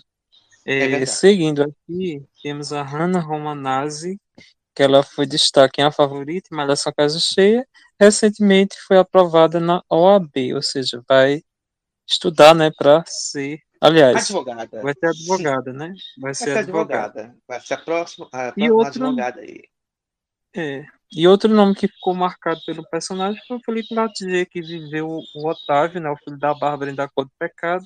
Hoje em dia é publicitário. Sim. Outro nome que está aqui também a gente tem que citar é a Debbie Lagranha. Ela estreou na televisão em. Ela estreou na televisão há seis anos de idade, apresentando o Clube da Criança, né? Que tinha voltado à programação da Manchete, já nos últimos anos da Manchete, até naquela época. Depois ela foi fazer uma novela na Manchete chamada A Queridinha, uma novela que ela, ela foi. Ela seria a sua protagonista, só que a novela nunca foi ao ar por conta da grave crise financeira da Manchete. Depois, com a, a falência da Manchete, ela foi para Globo, onde ela passou a integrar o elenco da Turma do Didi, né?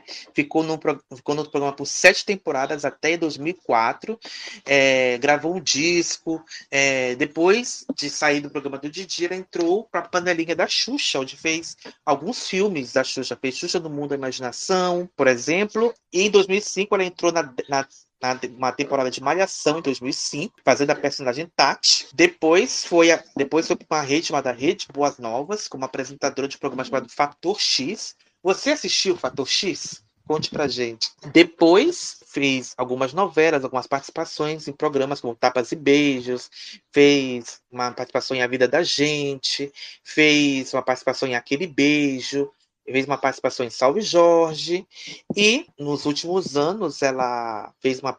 E ela deixou a carreira de atriz em 2012 para se tornar médica veterinária. Hoje em dia ela cuida dos bichinhos, né? E recentemente ela participou, né, do, em 2019, do, de uma, do Power Cup Brasil na Record, juntamente com o marido, na, marido dela, na, marido dela, e fez uma participação no, no, no programa Troca de Esposas também da Record. Né? E é isso. Hoje ela trabalha com, com animais, tem um, na, no, tem um sítio, toma conta de, dos bichinhos lá no sítio dela, enfim. Vive a sua vida de esposa, tranquila. E é isso. Boa sorte na escolha dela, que ela seja muito feliz, como ela deve ser, aliás, enfim. Outro nome que ficou marcado por um personagem foi a Eunice Bahia, né? Marcado pelo filme Tainá. Ela vivia personagem título. E hoje em dia ela vive como estilista, né? Produz figurinos. Enfim, Tainá foi um dos filmes. Quando você pensa assim, em ecologia, né? Cinema brasileiro, você lembra logo desse filme Tainá, fez uhum. muito sucesso. Fez muito sucesso, verdade. Outro nome é o Guilherme Vieira, João. Guilherme Vieira começou a carreira com dois anos de idade, fazendo comerciais, né? E a primeira atuação dele foi em Bambuluá, fez a primeira novela na sequência, que foi Vila Madalena, com seis anos de idade. Depois fez O Beijo do Vampiro, Chocolate com Pimenta, que foi, acho que deve ser o papel mais famoso dele, onde fez o Tonico, o filho da Ana Francisca e do Danilo. Né? Depois fez a, fez a Lua Me Disse, fez O Profeta, e a última novela dele foi é, Cama de Gato. E fez uma participação especial na novela Rebelde, da Record. No cinema participou como nos filmes Redentor, Xuxa e os Duendes e No Meio da Rua. E hoje em dia ele deixou a carreira né, e trabalha como contra com eventos relacionados ao universo gamer e mora hoje em dia em Amsterdã. Essa é a trajetória do Guilherme Vieira, que hoje em dia está um gatinho, gente. Se você acompanha, um gatinho. Hoje em dia ele tem 30 anos de idade. Então pode chavecar sem culpa. Isso. E para finalizar essa lista, a gente tem o Jonas Torres, que começou a carreira ainda criança, influenciado por seu padrasto na época, que era o ator Fábio Junqueira, infelizmente falecido, né, ator e diretor. Uhum. Depois de estrear com sucesso no filme Ba Esperança, como Yuri, que era filho dos protagonistas Marília Peira e Hugo Carvana, ele ingressou na TV participando de alguns episódios da série Quarta Nobre, lá em 83 na TV Globo. Mas o sucesso né, acabou vindo no ano seguinte, é, onde ele viveu Zeca, na novela Vereda Tropical, né, que a gente já comentou aqui sobre essa novela em alguns episódios, inclusive no episódio de Novelas Jovens. Tá é disponível no do... Globoplay, para quem não conhece, tá Isso. lá. Ferida Tropical, que é a novela do Lombardi, Lombardi, né? Isso. Carlos Lombardi, isso, fez muito sucesso. E, na sequência, ele continuou na Globo, onde ele viveu em 85 um dos personagens também mais lembrados da carreira dele, que foi o Bacana, na série Armação Ilimitada. Em 88, ele esteve no especial de fim de ano, o dia mais quente do ano, a adaptação do conto O Menino que Gritava Lobo.